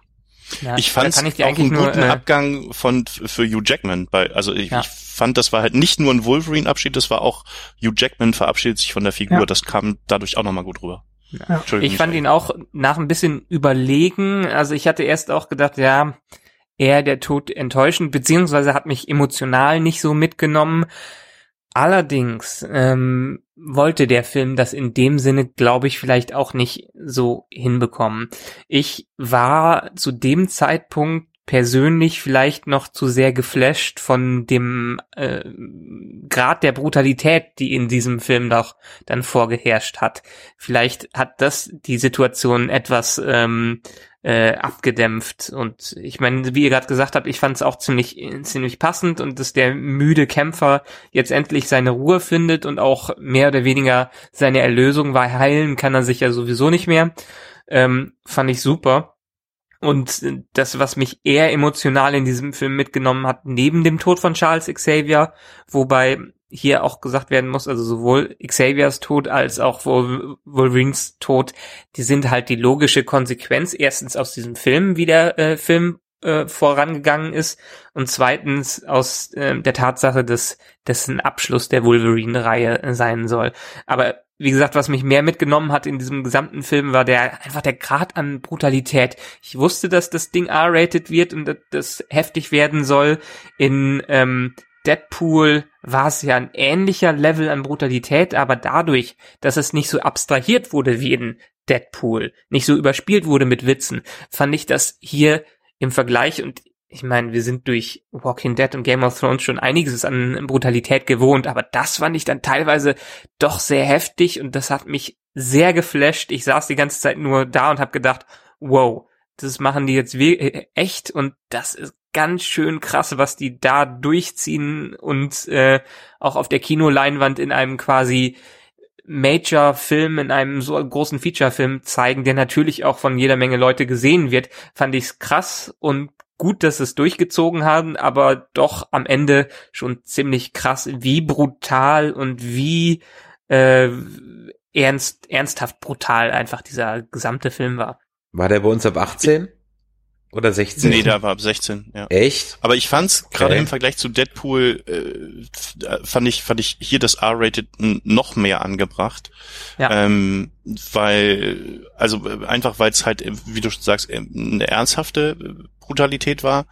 Ähm, auch noch mal ganz kurz äh, wegen, wegen Comic-Parallelen. Es waren halt auch, ähm, die haben auch noch mal so ein bisschen Hommage an den Open Logan-Comic gemacht, weil so, weil so diese eine Casino-Szene, wo er diesen Typ, der da irgendwie im, im Türrahmen steht und sich nicht umdrehen kann und dann irgendwie die Klinge durch den Kopf steckt, das ist halt eine eins zu eins Bild, hm. also das Bild ist direkt aus dem Comic genommen. Das hast du auch also, bei den, also deswegen fand ich die Brutalität auch gar nicht so schlimm, ehrlich gesagt. Ja, das war natürlich heftig, aber es war wirklich auch von den Szenen her so richtig, ja, es hat mich, es haben zwar jetzt die Effekte gefehlt, aber es hat mich durchaus so ein bisschen an 300 erinnert, die Art, wie jemand durchbohrt ja. wurde oder der Kopf ja. abgeschnitten wurde. Das waren schon genau wie du sagst, also ohne dass ich das Comic jetzt äh, eins zu eins kenne, hat, war, war diese Bildsprache schon extremst comichaft, ja. Und auch ja, wenn es der war jetzt nicht, nicht so Splatter-mäßig, zumindest. Wie, genau. Also wenn ich Game of Thrones hier wie wie wie Prinz Oberin oder wie der heißt vom Mountain den Schädel eingedrückt kriegt, das war halt so das ist halt so Splatter-Scheiß, ist halt unnötig. Und hier war die, die Brutalität einfach realistisch. Also wenn dir einer mit so Adamantium äh, Klingen äh, ins Gesicht schlägt, dann, ja, dann durchbohren die halt deinen Kopf. Und, ähm, ja. und, und du hast nicht irgendwie eine blutende Lippe hinterher. Also, äh, die haben halt einfach mal ge gezeigt, was auch so ein, so ein, so ein Wolverine, der ja jetzt im Vergleich zu anderen Superhelden relativ schlapp ist, eigentlich, um ehrlich zu sein. Ähm, äh, aber wie der halt gegen normale Menschen so abgeht, ne?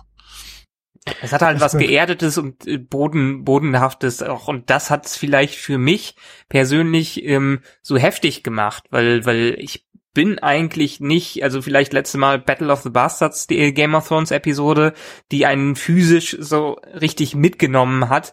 Aber dieser Film hat mich dann am Ende, äh, und ich bin einiges gewohnt, äh, rein physisch im Kinosessel extrem mitgenommen durch, durch die Szenen, die gezeigt worden sind. Ich fand es nicht zu viel, ich fand es aber unglaublich intensiv. Ja, ich fand äh, zum Beispiel, was bei mir nicht ganz so hängen geblieben ist, äh, oder weniger hängen geblieben ist, ähm, war ähm, die Melancholie alleine in dem Film. Also im Vergleich jetzt zur Brutalität. Ich fand den Film deutlich melancholischer als alles, was ich vorher so erwartet hätte. Und das. Aber der Trailer hat doch genau das. Ich meine, allein schon durch den ja, Johnny Cash, ja, durch den Johnny Cash Song. Also ja, war, es, es war mir sogar eigentlich sogar, ich hatte es eigentlich sogar noch viel melancholischer oder düsterer erwartet. Eigentlich hat der Trailer mich da sogar ein bisschen veräppelt irgendwie. Also ich nee, fand ich gar nicht. Ja. Also den Trailer, den habe ich auch gar nicht so ernst genommen, weil ich nur sowieso bloß zur Hälfte geguckt habe. Dann war mir ja schon wieder zu viel Content drinne, deswegen habe ich auch ausgemacht. Also kann ich zu dem Trailer nur halb so viel sagen, aber ich fand den Film massiv melancholisch und extrem traurig und das, der hat sich wirklich wie Blei bei mir reingesetzt. Den, der, mhm. der ganze, der ganze Ton, der in dem Film drinne war, was auch durch die, durch diesen fantastischen Soundtrack sehr untermauert wurde. Diese, die Töne, die, die Sinustöne, die teilweise da im Hintergrund immer zu hören waren dieses Dröhnen einfach nur. Und das war, das war echt, äh, der hat immer Druck aufgebaut. In jeder, fast in jeder Minute hat der Film immer irgendeine Form von Druck aufgebaut. Ob jetzt emotional oder äh, von der Action her. Das war echt bombastisch. Also vielleicht ist es das, was mich an dem Film so grundsätzlich stört, dass der Film halt wirklich so absolut keine also keinen Hoffnungsschimmer hat. Also nicht mehr für die, für die Kids, die jetzt nach Kanada gehen, hast du irgendwie großartig Hoffnung. Also der Film hat einfach irgendwie so keine Hoffnung. Ja, ähm, vielleicht stört mich das irgendwie. Ich habe halt bei meinen Blockbustern gerne noch so einen Hope-Gedanken irgendwo. Und den, den gibt's halt hier gar nicht. Ja, den gibt's ja. halt hier gar nicht. Also null. Das meinte ich, das meinte ich vorhin auch damit, wo ich sagte, das ist für mich kein, kein Superheldenfilm in der Superheldenfilme-Schublade, sondern das ist eher so, eher so ein Arthouse-Film, in dem zufällig Superhelden mitspielen. Also weil ja. der halt, ähm, ähm, der, der geht einfach nur, also alles, alles geht in Bach runter, die ganze Welt geht in Bach runter, ähm, Logan geht in Bach runter, Xavier ist schon drüber, hat noch so ein paar helle Momente, aber ist halt völlig grenzdebil schon und ähm, einfach alles ist voll im Arsch so und bleibt auch so. Und ähm, wird auch nicht unbedingt besser. Und ob die paar Kiddies, die da jetzt irgendwie ähm, nach Kanada rüber machen, da jetzt irgendwie was Besseres draus machen oder nicht, das bleibt ja auch relativ offen. Ähm, also gerade diese Schlussszene, an der haben sich ja auch viele Leute gestört, dass, dass in dem Moment, wo die ganzen Söldner da ankommen und die Kinder einfangen wollen, ähm, dass sie alle nur wegrennen und dann erst im letzten Moment irgendwie nochmal kurz raffen, dass sie ja Superkräfte haben. Ähm, fand ich zum Beispiel auch eine Sache, die ich überhaupt nicht schlimm fand, weil ähm, ja irgendwie gezeigt wird, das sind halt auch Kinder. Also ich glaube, die die ja. Laura, also die ja so ein bisschen X23 verkörpert, ist da die extreme Ausnahme, weil sie halt nun mal ausnahmsweise Wolverines Gene abgekriegt hat ähm, und dadurch halt auch irgendwie so hyperaggressiv ist, ähm, was sich ja auch in vielen kleinen Szenen, ob das jetzt in der Tankstelle oder sonst wo ist, zeigt. Die ist einfach hyper. Ja, die ist ja auch darauf gezüchtet worden, ja, genau. Genau. Und die anderen ja. halt alle nicht. Die haben halt, ich meine, da sind ja auch schöne Hommagen. Der eine hat halt so die Iceman-Kräfte und der nächste hat irgendwie, äh, weiß ich nicht, von, von irgendwelchen anderen X-Men so ein bisschen die Kräfte. Ähm, und, Hätte ähm, mich aber gefreut, wenn die mal ein paar andere äh, untypische Dinge mit reingenommen hätten. Ja, also, also es war halt eigentlich so, das, das, das, war doch irgendwie so ein Build-up für die neue X-Men-Generation, so mehr oder weniger. Mhm. Sind alle wieder dabei, sind halt nur jetzt paar Jahre jünger. Ja, Mangold hat, sich, hat sich ja schon dazu geäußert, dass er mit äh, Daphne Keen gern einen eigenständigen X23-Film machen würde. Die war im Übrigen auch großartig. Also äh, ja. Hugh Jackman fand ich echt gut. Patrick Stewart war überragend. Ähm, ähm, die Daphne Keen fand ich richtig gut besetzt. Ähm, fand ich, also hat richtig super gepasst. Die Bösewichte waren halt, ja, also die, aber die, um die ging es ja auch nicht. Es ging hier nicht um einen Held gegen Bösewichte-Film. Das war es einfach aber, nicht. Aber äh, Stephen Merchant noch zu erwähnen als Caliban, den fand ich auch fantastisch besetzt. Ja, viel viel war, besser als in ja. in äh, wo war das Days, Days of Future Apocalypse. Past oder äh, ja genau. Ja. Ähm, aber viel, das hat mich ein bisschen äh, enttäuscht. Ich meine, ich mag Richard E. Grant ganz äh, gerne, der den äh, äh, Sender Rice gespielt hat und mh, mm, den haben sie leider auch etwas verwurstet da drin, weil der kann eigentlich ziemlich gut richtig, richtig heftige Bösewichte spielen. Hm. Ja, aber hier hast du halt keinen Bösewicht, also hier brauchtest du halt keinen Bösewicht. Also hier war, der ja. Bösewicht war ja quasi die, die Welt und die Umgebung und die, die, der Gesundheitszustand der Hauptfiguren. Ähm, das war ja schon genug, das war halt so ein bisschen, äh, die haben die halt auf den Roadtrip gezwungen, das war aber auch alles. Ähm, was ich noch richtig gut war, waren, waren diese gefakten X-Men-Comics, die fand ich halt auch cool. Also diese Idee, dass es das stimmt, in der ja. Welt X-Men-Comics ja. gibt.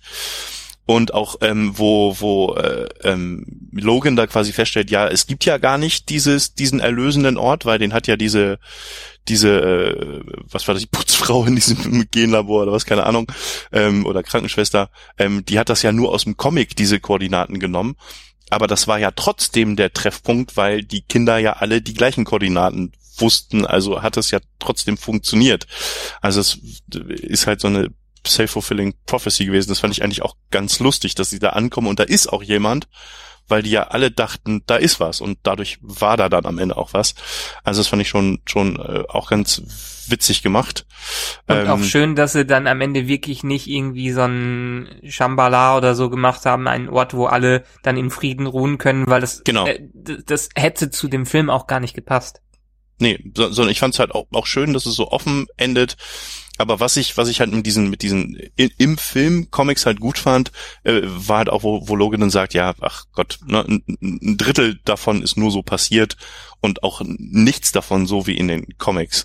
Ähm, was halt für mich auch nochmal so ein, so ein schöner Abgang hat von Hugh Jackman, also an die X-Men-Filme, äh, so habe ich das zumindest für mich äh, interpretiert, auch zu sagen, ja komm, äh, wir wissen, dass die Timeline voll im Arsch ist und ja und da irgendwie alles auch nicht so richtig zusammenpasst und nicht so richtig stimmt. Sag mal, Emo, so hätte halt ich, in Comics. hätte ja, man in diesen so, Comics irgendwie was wiedererkennen müssen? Waren da irgendwelche Easter Nee, Eggs das drin waren- oder so? Die waren, die waren Nee. extra angefertigt für den Film. Okay, Ja. waren also da waren keine, weil ich habe da waren verzweifelt, es ging immer so schnell, ich habe da immer Äh, geguckt, doch, war das irgendwie die- Days of Future Past oder irgendwie Apocalypse oder sonst Nee, aber die was? Nummer, die Ausgabenummer ähm, von dem einen Comic, damit der war doch was.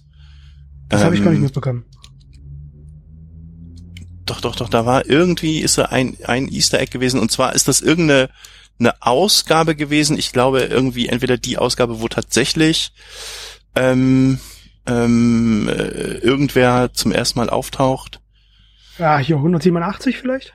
Nee, 132, da taucht Donald Pierce das erste Mal auf. Ah, okay. Gut. Genau, und der, der Comic in dem Film ist auch äh, X-Men 132. Genau. Ah, okay. Und Und, die Kinder heißen 132 übrigens äh? Victor, Rebecca, Charlotte, Bobby und Delilah, was auch irgendwie ähm, Namen, Vornamen von irgendwelchen ähm, Ja, wenn man die also Buchstaben durcheinander wirft, hat man irgendwie die Vornamen aller Kinder des Regisseurs oder so. Oh, okay. Nein, es war ein Scherz. Keine Ahnung. Ach so, nee, nee, da sind die New Mutants heißen alle so mit Vornamen. Okay. Ja. Hm. Wollen wir noch was zur Kontinuität sagen? Ja, sag doch wir was haben ja am Anfang schon ganz kurz drüber gesprochen. Aber äh, wie gesagt, also ich habe äh, schon ein paar Interviews mit Mangold gelesen. Äh, ursprünglich hieß es ja, da hatte, glaube ich, Jackman noch was äh, gesagt gehabt, dass es so eine alternative Realität, wie gesagt, sein sollte. Mangold hatte das dann später revidiert. Würden wir jetzt aber mal davon ausgehen, es wäre in der Kontinuität wie die X-Men-Filme, hätten sie es eigentlich mit einem Hint äh, in dieser, in dieser äh, äh, in diesem Wassertank äh, äh, schon wieder gesprengt gehabt, als Charles Xavier nämlich angespielt hatte auf diese, diesen Moment im ersten X-Men-Film auf der Freiheitsstatue, der ja quasi nach der aktuellen Kontinuität Gar nicht mehr nach existiert. Days Ne? of the Future Past genau nie Ja. hätte stattfinden dürfen. Wieso Ich hätte der auch, nicht also- stattfinden dürfen? Vielleicht ist er in alternativ in irgendeiner Art und Weise äh, äh, doch da gewesen. Das sind so viele Wenns, da kommst du dann, wirst du den Satz ja auch Ja. nicht wenden können. Also für mich war das auch eher eine, eine, eine, eine Fortsetzung der ursprünglichen X-Men-Trilogie. Also wenn ich den zeitlich irgendwo einordnen wollen würde, jetzt von den Filmen her, dann äh, nach halt der ursprünglichen X-Men-Trilogie, bevor halt ähm, äh, First Class. Ja. Also wenn Vor es First Class nie gegeben gesagt, hätte. Eben Apocalypse haben passt ja da gar nicht geschrieben, Dass es rein. seit 25 Jahren keine Mutanten mehr geboren worden wären. Das hätte für den äh, neuen, für die neue Zeitlinie ja auch nicht mehr gepasst. Mhm. Hm, Nee, ich glaube auch, ja. Kann mir einer mal kurz erklären, äh, warum eigentlich Wolverine sich nicht mehr heilen kann, weil er auch zu viele äh, Cerealien gefressen hat? Oder? Nee, Adamantium-Vergiftung. Aha, das heißt, Ja, seine eigentliche, seine eigentliche Fähigkeit ist ja die Heilkraft und äh, durch die Adamant Adamantium-Vergiftung schwindet die. Seine Mutationsfähigkeiten schwinden. ah, okay, alles klar. Also weil er halt immer im permanenten Fremdkörper quasi ja im eigenen Körper hat. Also sind ja auch permanente Wunden, die er hat, mehr oder weniger, die halt, wo sein Also das droht dann der ganze Zeit X23 auch irgendwann. Also zumindest, zumindest äh, ist damit sein Tod nah. Also das, das, Genau. das nagt ja an seinem Leben. Die Heilkräfte selber könnte man jetzt natürlich auch argumentieren, dass es wie im Comic ist. Da heilt er ja auch eigentlich nur viel langsamer, eben weil er uralt geworden ist. irgendwie- Weil er alt geworden ist, genau. okay. Ja, man muss ja bedenken, der Mann ist da circa 160 Jahre alt, ja. Oder 150. Das wäre meine Ja, nächste mindestens. Frage gewesen. Wie alt müsste der denn eigentlich dann sein? 150, 160 Jahre alt, okay. Also Ja, Ja. der ist so 80, 1880, 1890 so ungefähr ist er geboren, ja. Und bei, bei X23 ist es übrigens ein bisschen anders, weil zumindest wenn die so wie in den Comics ist, dann war die noch zu jung, um ihr gesamtes Skelett mit Adamantium zu überziehen und die haben nur die Klauen und die Fuß, äh, die hat ja außerdem noch so Fußkrallen, äh, Krallen, die Wolverine nicht hat, ähm, haben sie nur die Krallen mit Adamantium überzogen, die hat nämlich kein unzerbrechliches Skelett, die ist sehr wohl zerbrechlich, also auch in den Comics. ah, jetzt macht der ganze Film natürlich Sinn.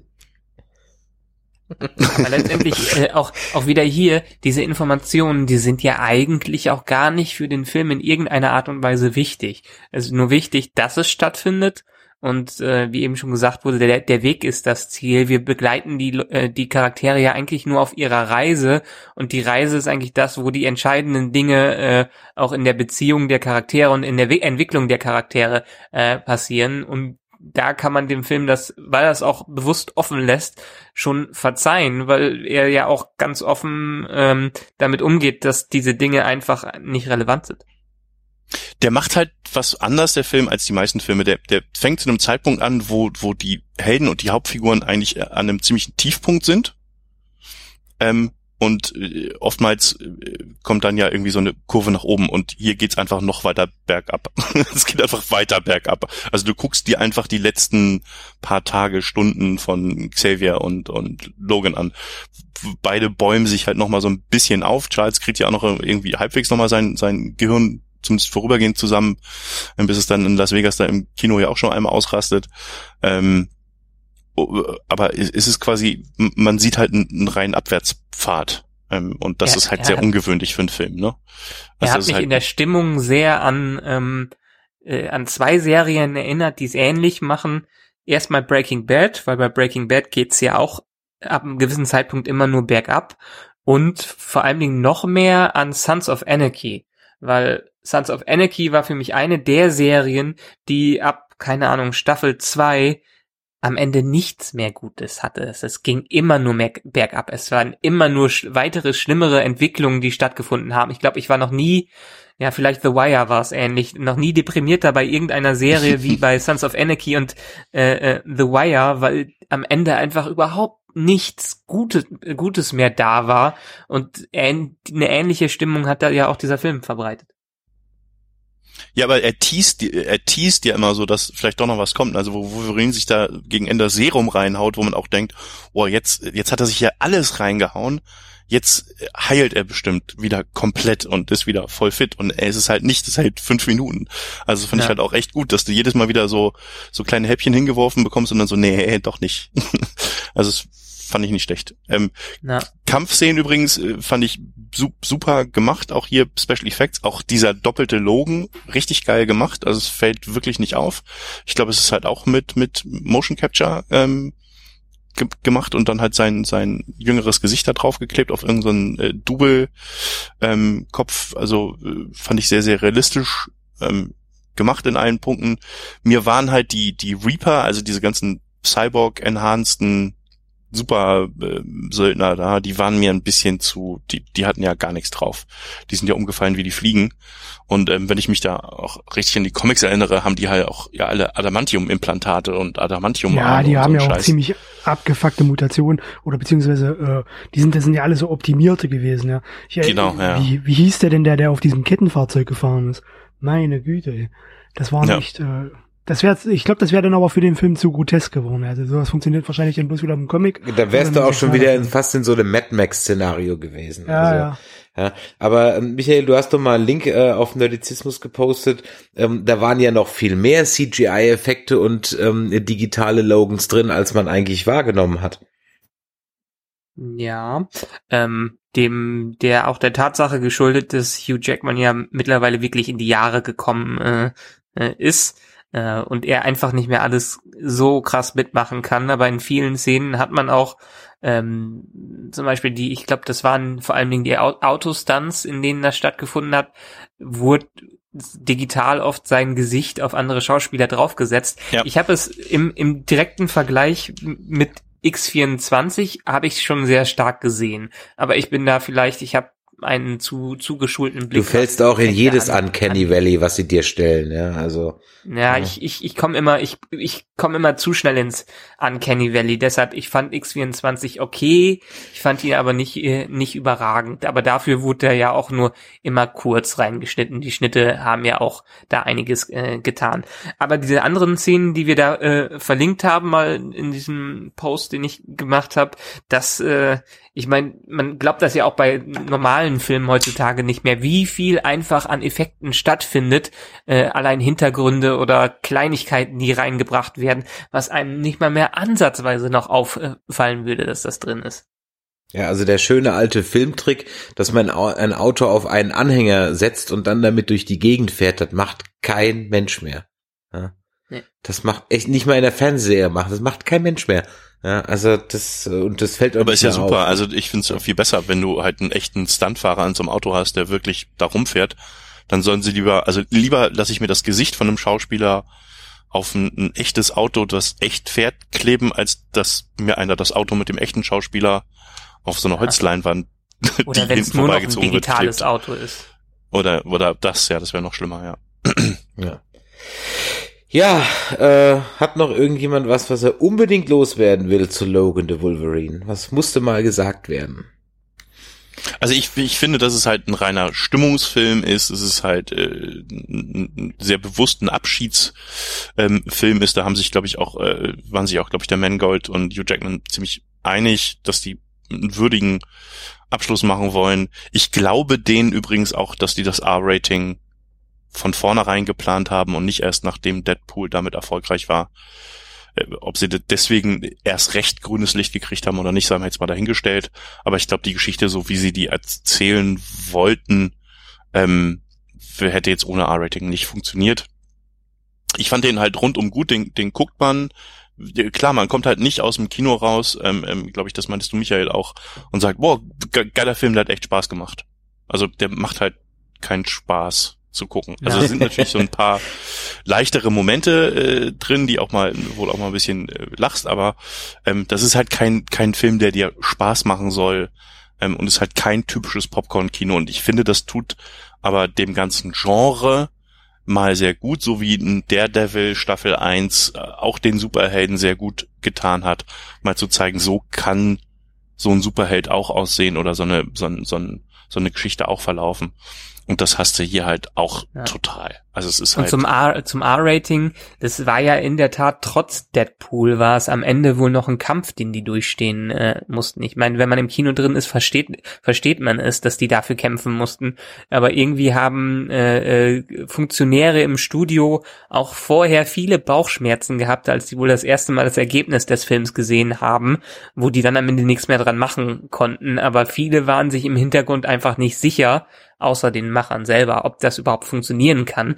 Daran sieht man, dass die einfach einen Film durchgezogen haben, den die, äh, wie du schon gesagt hast, einfach machen wollten. Und das merkt man an jeder Ecke, dass da einfach Herzblut von jedem reingeflossen ist. Da könnte man ja sagen, dass die Jungs äh, da bei Marvel einfach mehr Eier haben als die bei DC und die das Ding dann durchziehen im Zweifel. Ja, das ist ja wieder nicht Marvel, das ist ja ja, ja halt Fox. Fox. Also im Prinzip Marvel die, die halt, halt. Marvel Lizenzwerk, das wollte ich damit sagen. Ja. Mhm. Jetzt sagen wir ziehen das im Zweifel durch und schneiden nicht ähm, nochmal drei, äh, drei Viertel des Films dann um oder so. Falls sie es gemacht haben, hat man es nicht gemerkt. Also ich glaube, der war, ich denke mal, da wird nicht viel, wird da nicht auf dem äh, Boden des Schneidetisches gefallen sein. Zumindest hat sich's in keiner Weise so angefühlt. Also, also es soll wohl äh, geplant gewesen sein, so Flashback-Szenen so ein paar mehr zu drehen zu, zu Xavier halt, um tatsächlich zu erklären, was ist jetzt mit den X-Men passiert und das halt nicht nur so eine Radiodurchsage ist. Das war halt eine Sache, die ich noch dazu gelesen habe. Ähm, haben sie sich aber gespart, weil, weil, weil, wie Michael, glaube ich, auch schon richtig sagte, die wollten halt auch ganz viel offen lassen. Die wollten gar nicht irgendwas erklären oder so. Die wollten zeigen, wie Logan und Xavier und, und Laura sich in ein Auto setzen, losfahren, ähm, äh, es ordentlich Massaker gibt und am Ende äh, außer den Kindern alle sterben. Also alles andere war ja egal. Ja. Was sagt ihr allgemein zum Soundtrack? Fand ich sehr gut. Boah, der war, der war, war, der war ja wenig Soundtrack im Grunde genommen. Ja, also es gab halt dieses äh, ein, zwei Themen, die so durchgegangen sind. Ähm, die sind mir jetzt aber auch nicht so im Kopf geblieben, dass ich die jetzt nachpfeifen könnte. Ähm, aber das ist ja was, was ich schon seit Jahren an der Filmmusik heutzutage kritisiere. Die hat einfach keine Themen, die auch nach dem Kinobesuch noch lange haften bleiben. Oder kann irgendjemand hier mal spontan das Avengers-Thema pfeifen? Wahrscheinlich eher nicht. Könnte und ich gleich, ich muss einen Moment überlegen, weil das Avengers, äh, vom ja, ersten Avengers-Film finde ich immer noch ein sehr, sehr gutes Thema. Du weißt, worauf ich hinaus will. Du gehst aus Indiana ja. Jones raus und jeder weiß es aus E.T. oder sonst irgendwas und äh, Superman, whatever. Ähm, und, und du hast da einfach Melodien im Kopf. Das fehlt mir allgemein. Da will ich eigentlich sowieso immer mal eine Folge noch zu machen. Ähm, falls also jemand von unseren Hörern sich im Bereich der Filmmusik ähm, besonders gut auskennt, vielleicht sogar selber da eine Ausbildung hat oder eine kompositorische Schulung oder so, der darf sich gerne bei uns melden. Ich würde nämlich wirklich mal gerne Folge über aktuelle Filmmusik machen. Ansonsten fand ich die ganz gut äh, äh, eingesetzt, auch die Songs und so. Das ist übrigens was, was mich beim Kong ein bisschen gestört hat. Da waren die ganzen Einspieler-Songs doch sehr gewollt. Und hier Ja, liefen die so ein Kong bisschen, ein bisschen subtiler ab. Nee, an Kong mochte ich eigentlich den Soundtrack. Klar war, manchmal hat er sich etwas aufgesetzt angefühlt, aber ich fand, sie haben das gut, äh, gut reinge reingeschnitten und ich mochte die Stimmung, die, diese Pop-Stimmung, die durch äh, die alten 70er Jahre oder die alten Rock-Songs damit reingebracht wurde. Und das war eigentlich ein Element, was mir an Kong, äh, an Skull Island so richtig gut gefallen hat, die Musik.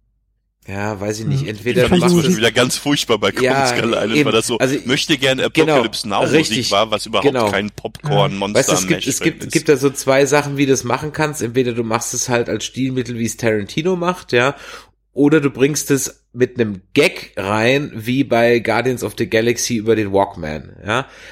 Alles andere wirkt halt für mich so in meinem Gefühl dann irgendwie immer halt ein bisschen aufgesetzt, ja. So, oh, wir brauchen jetzt noch ein paar coole, äh, catchy Songs, weil das haben, ganz schlimm war es ja bei Suicide Squad, ja, wo du halt gemerkt hast, die Songs waren ja nie geplant dafür, ja. Don't get me started. Ja, aber äh, Kacke, wir brauchen noch mal so einen lustigen, catchy Song. Klar, bei Kong hat's jetzt besser gepasst. Trotzdem war es irgendwie so, oh, wir brauchen noch drei Songs. Ja, okay, wo bringen wir sie unter? Ähm, und da bei Wolverine fand ich eigentlich, ähm, ich hatte zwar immer noch auf so eine so eine bisschen Hurt-Szene gewartet, wo der Song dann auch lief. Ähm, cool fand ich diese implizierte Erektionsstörung, als seine eine Klinge nicht ganz hoch geht. ja, ähm, das fand ich dann irgendwie ganz witzig. Aber ansonsten, nö, war, der Soundtrack war schon super. Also das hat alles irgendwie gepasst. Ich glaube halt, mich stört diese grundsätzliche Dystopie, weil ich Dystopien grundsätzlich einfach scheiße finde. Deswegen mag ich eigentlich auch kein Mad Max. Und deswegen kann ich auch mit vielen anderen dystopischen Filmen nicht so viel anfangen. Das ist einfach nicht mein. Ich hab's halt gerne, ähm, sagen wir so, ich mag gern den Picard Patrick Stewart und nicht den Old Fart X-Men Patrick Stewart. Ach Quatsch, der hat das schon toll gemacht. Das war schon cool. Ja, das hat er ja gut gespielt, aber so von dem Grundsetting her, ja, weißt du. Ja, ich mag Dystopien. Ich äh, bin äh, Fallout-Fanboy, das ist genau mein Ding. Äh, ich fand die Musik auch extrem stimmig. Ich habe mir die jetzt auch schon ein paar Mal auf Spotify gegeben, habe das Album ein paar Mal durchgehört und äh, das äh, unterstreicht die Stimmung des Films wirklich sehr gut, ist sehr dynamisch, ähm, hat äh, diese die Action-Szenen gut transportiert, hat die ruhigen Momente und diese äh, bereits angesprochene Melancholie und Finsternis, die der Film auch transportieren wollte, gut rübergebracht. Fand ich echt stark. Also mir ist der Soundtrack sehr gut hängen geblieben. Also während des Films schon fand ich ihn sehr stark. Das, was ich, das hatte ich beim letzten Mal, als ich äh, Interstellar gesehen habe. Und äh, da äh, bin ich auch mit so einem gemischten Gefühl aus dem Kino gegangen, weil der Film so großartig war und ich hatte so einen leichten Selbsthass, weil ich ausnahmsweise mal einen Hans Zimmer Soundtrack toll fand. Und ähm, ja, daher. Aber der macht, der macht ja für Christopher Nolan Filme hat er ja gut, immer nur gute Soundtracks gemacht. Ja, das ist das, das Schlimme. Und seitdem macht er wirklich gute Filme, äh, also gute Soundtracks und äh, vorher halt äh, für mich halt nicht so, ja. Und Ja. das war bei uns halt immer so ein, so ein, so ein Gag, so ein Hans Zimmer Soundtrack. Geht Übrigens echt gar nicht. der, und seitdem äh, er mit Nolan arbeitet schon. Ich auch weiß, auch hier wieder, ähm, ich, ich lobe ja immer wieder den äh, Ramin Javadi, den Kerl, der auch den Soundtrack für zum Beispiel Game of Thrones macht und ganz viele andere äh, Mhm. Serien und Filme. Der ist, äh, glaube ich, bei Hans Zimmer in der Schule gewesen und hat da bei ihm gelernt. Und eigentlich Ja. wäre das mal jemand, wenn wir den zu fassen kriegen, weil es ein Duisburger ist, der für so einen Soundtrack-Podcast ziemlich Ja, der antwortet aber nicht. Ich habe ihn ja schon auf Fatzeburg angeschrieben, aber äh, Ja. also er hat es aber auch noch nicht mal, also ich habe noch nicht mal einen gelesen Tag da dran. Ich hatte auch so ein bisschen äh, die Hoffnung, aber ich weiß gar nicht, was ihr an Hans Zimmer so so schlecht findet. Also ich fand, mir ist er zum ersten Mal aufgefallen mit seinem König der Löwen Soundtrack. Ähm, der muss ich sagen, der ist sensationell. Das ist jetzt schon 20, 25 Jahre her oder so. Der ist großartig, das ist der Hammer. Ähm, und äh, da habe ich im Kino hab ich Gänsehaut gekriegt davon. Ja, dann hat er mal ein paar Durchhänger, aber im Grunde genommen, der hat doch eigentlich, ist für mich der einzige, der zur Zeit, nicht der einzige überhaupt, aber der einzige, der zur Zeit Soundtracks schreibt, die zumindest wenigstens sowas ansatzweise an John Williams rankommen. Im Sinne der, nicht unbedingt im Sinne der, dass es jetzt genauso von der Qualität her ist, aber zumindest hat der Melodien, die einem mal im Kopf bleiben. Und da fallen mir halt auf Anhieb zwei, drei halt ein. Also ich meine, Fluch der Karibik, dann ist halt totgenudelt die Nummer. Okay, Haken dran. Trotzdem war dieses Piratenthema eine catchy Geschichte. Oder ähm, bei äh, hier die ganzen Dan Harry Brown Dinger, dieses äh, Chevalier de Sangreal, das sind schon geile Dinger er zitiert sich halt leider oft sehr, äh, finde ich halt so oft selber und er wird aber auch auf anderer Seite halt auch extremst oft äh, kopiert. Ich meine, diese Nummer aus Inception, das macht halt heute auch jeder dritte Film nach. Ich glaube, deswegen tut man dem manchmal ein bisschen Unrecht. Wo er mir allerdings komplett auf den Sack geht, was ich halt komplett albern finde, wenn du den, wenn du da, äh, der kommt ja aus Ludwigsburg, ist heute Schwab, ne? Und ähm, wenn du da äh, alte Interviews vor dem siehst, als er noch nicht lange in den USA ist, oder schwäbelt da halt schon ganz kräftig, gell? Ähm, und jetzt spricht er eigentlich so, als hätte er noch nie richtig Deutsch gesprochen und sucht immer nach die Worte und spricht auch so. Und das finde ich halt total komplett lächerlich. Also da frage ich mich so. Das passiert aber, wenn du äh, Nee, ich habe einen Kumpel, der wohnt seit 30 Jahren in Staaten, der babbelt immer noch hessisch. Ja, hat er nie rausgekriegt, ja. Also, nee, hm. finde ich albern. Ist finde ich so eine der Schwarzenegger. Ja, ja, ja, oder Schwarzenegger, Schwarzenegger ja. Der breit ist es österreichisch, wenn der mal richtig Deutsch spricht. Also, ja, nee, ich, aber der hat albern. einen krassen englischen Dialekt mittlerweile drin. Dass du nach Worten suchst, Haken dran, ja. Aber dass du als Schwab dann so anfängst zu sprechen, finde ich irgendwie ein bisschen lächerlich. Also, aber just my two cents. Ja, ähm, also haben wir doch, glaube ich, jetzt schon mal, bevor wir noch einen Filmpodcast, äh, Filmmusik-Podcast raus, können wir gerne aber auch mal machen. Wie gesagt, ich will das auf jeden Fall mal machen. Dann wertet, da gibt doch mal eure Punktewertung jetzt mal ab. Also fangen wir mal mit äh, Emo an. Was sagst du, wie viele Punkte kriegt der Wolverine von dir? Neun von zehn. Neun von zehn, ich bin komplett überzeugt. Ähm, er ist äh, nicht in bis zur kleinsten Ecke perfekt, aber das, was er gemacht hat, hat er eigentlich bestmöglich, also Mangold und äh, Jackman und der restliche Cast äh, bestmöglich umgesetzt. Äh, er ist wuchtiger, als ich ihn erwartet habe. Er ist äh, brutaler, als ich ihn erwartet habe. Und äh, die Story war ausreichend, äh, um mich in den Kinosessel zu fesseln. Und äh, ich freue mich wahnsinnig auf die Blu-ray. Prima, André, was sagst du? Ähm, ich glaube, ich würde dem acht von zehn geben.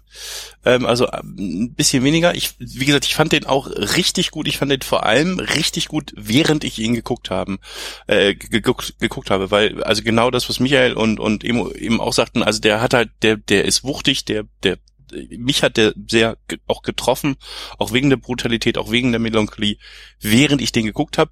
Drei Tage später war mir jetzt aber habe ich da gesessen und gesagt, was war jetzt eigentlich die, die geilste Szene in dem Film? Okay, die Casino-Szene, äh, äh, über die wir leider jetzt nicht gesprochen haben, aber die fand ich großartig gemacht. Ähm, Punkt. Also alle anderen Sachen sind so, die sind alle auf einem Niveau. Das ist ein relativ hohes Niveau.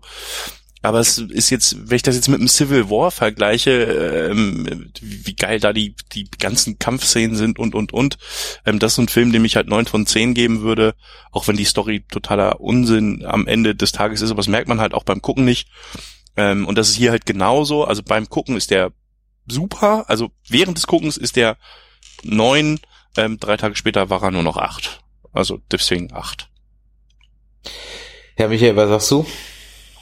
Mm, ja, ich glaube, ich bin da absolut bei André, weil ähm, ich habe auch im Nachhinein, wenn man drüber nachdenkt, hat er ein paar Stellen gehabt, die auch ähnlich wie bei äh, The Wolverine, dem Vorgängerfilm, nicht so gut funktioniert haben.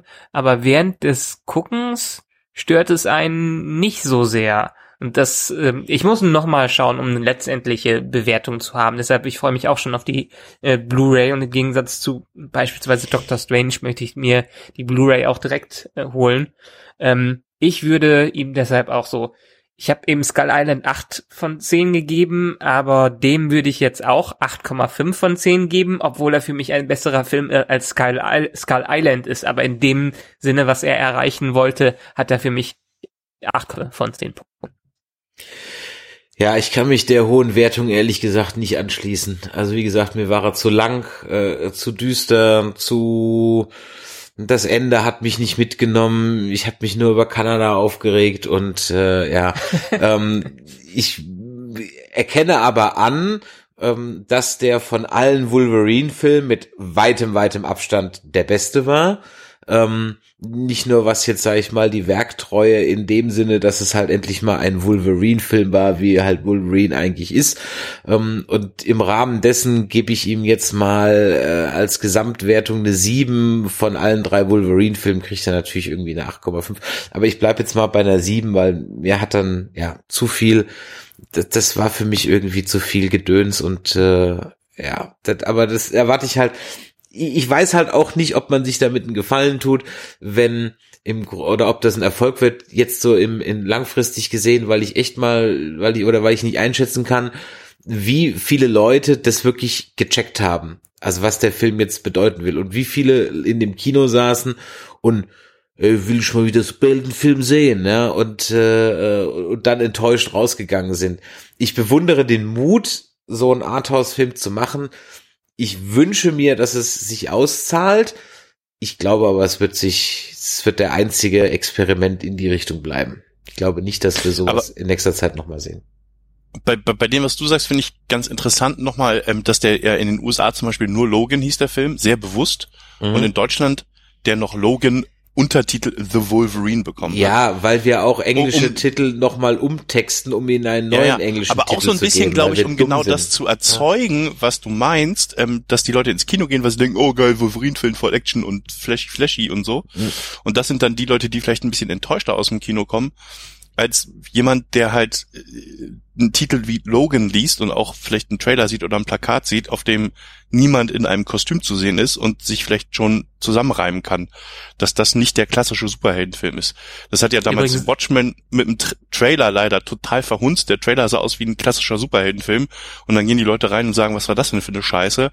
Watchmen ist halt kein Superheldenfilm, sondern ein Was wäre, wenn die Amerikaner die Atomwaffe eingesetzt hätten in Form von Dr. Manhattan-Film. Ähm, also es ist für mich so ein Paralleluniversum, was wäre wenn Film und ein Detektivfilm und kein Superheldenfilm. Die ist jetzt nur zufällig, dass da Superhelden sind. Ähm, so gut. Ihr habt, ihr habt das jetzt beide gesagt, äh, Chris und du. Ich hatte wirklich in der vorderen Reihe vor mir so ein paar Honks, die wirklich so geredet haben, hey, geil, Wolverine, blah, blah, blah, Alter. Äh, ich musste mich über die schlapp lachen. Ich habe aber nicht mehr mitbekommen, wie die am Ende den Film gefunden haben und das wäre wirklich interessant gewesen. Ja, ja, die jetzt mal fragen sollen. Ja. Wahrscheinlich fanden die den doof. ja. ja, wir werden Kopfköpfe abgehauen, da ist ja wieder geil. Ja, ja, genau, ja kann man sich dann darauf berufen. Ja, gut, also ich denke, jetzt haben wir fast 90 Minuten rum, davon 60 Minuten über ähm, den Logan gequatscht. Man kann wahrscheinlich noch jetzt vom Hölzchen auf Stöckchen kommen, aber das würde den Rahmen äh, unseres Podcasts dann auch sprengen. Ähm, dann äh, bedanke ich mich auf jeden Fall schon mal bei unseren Mitdiskutanten.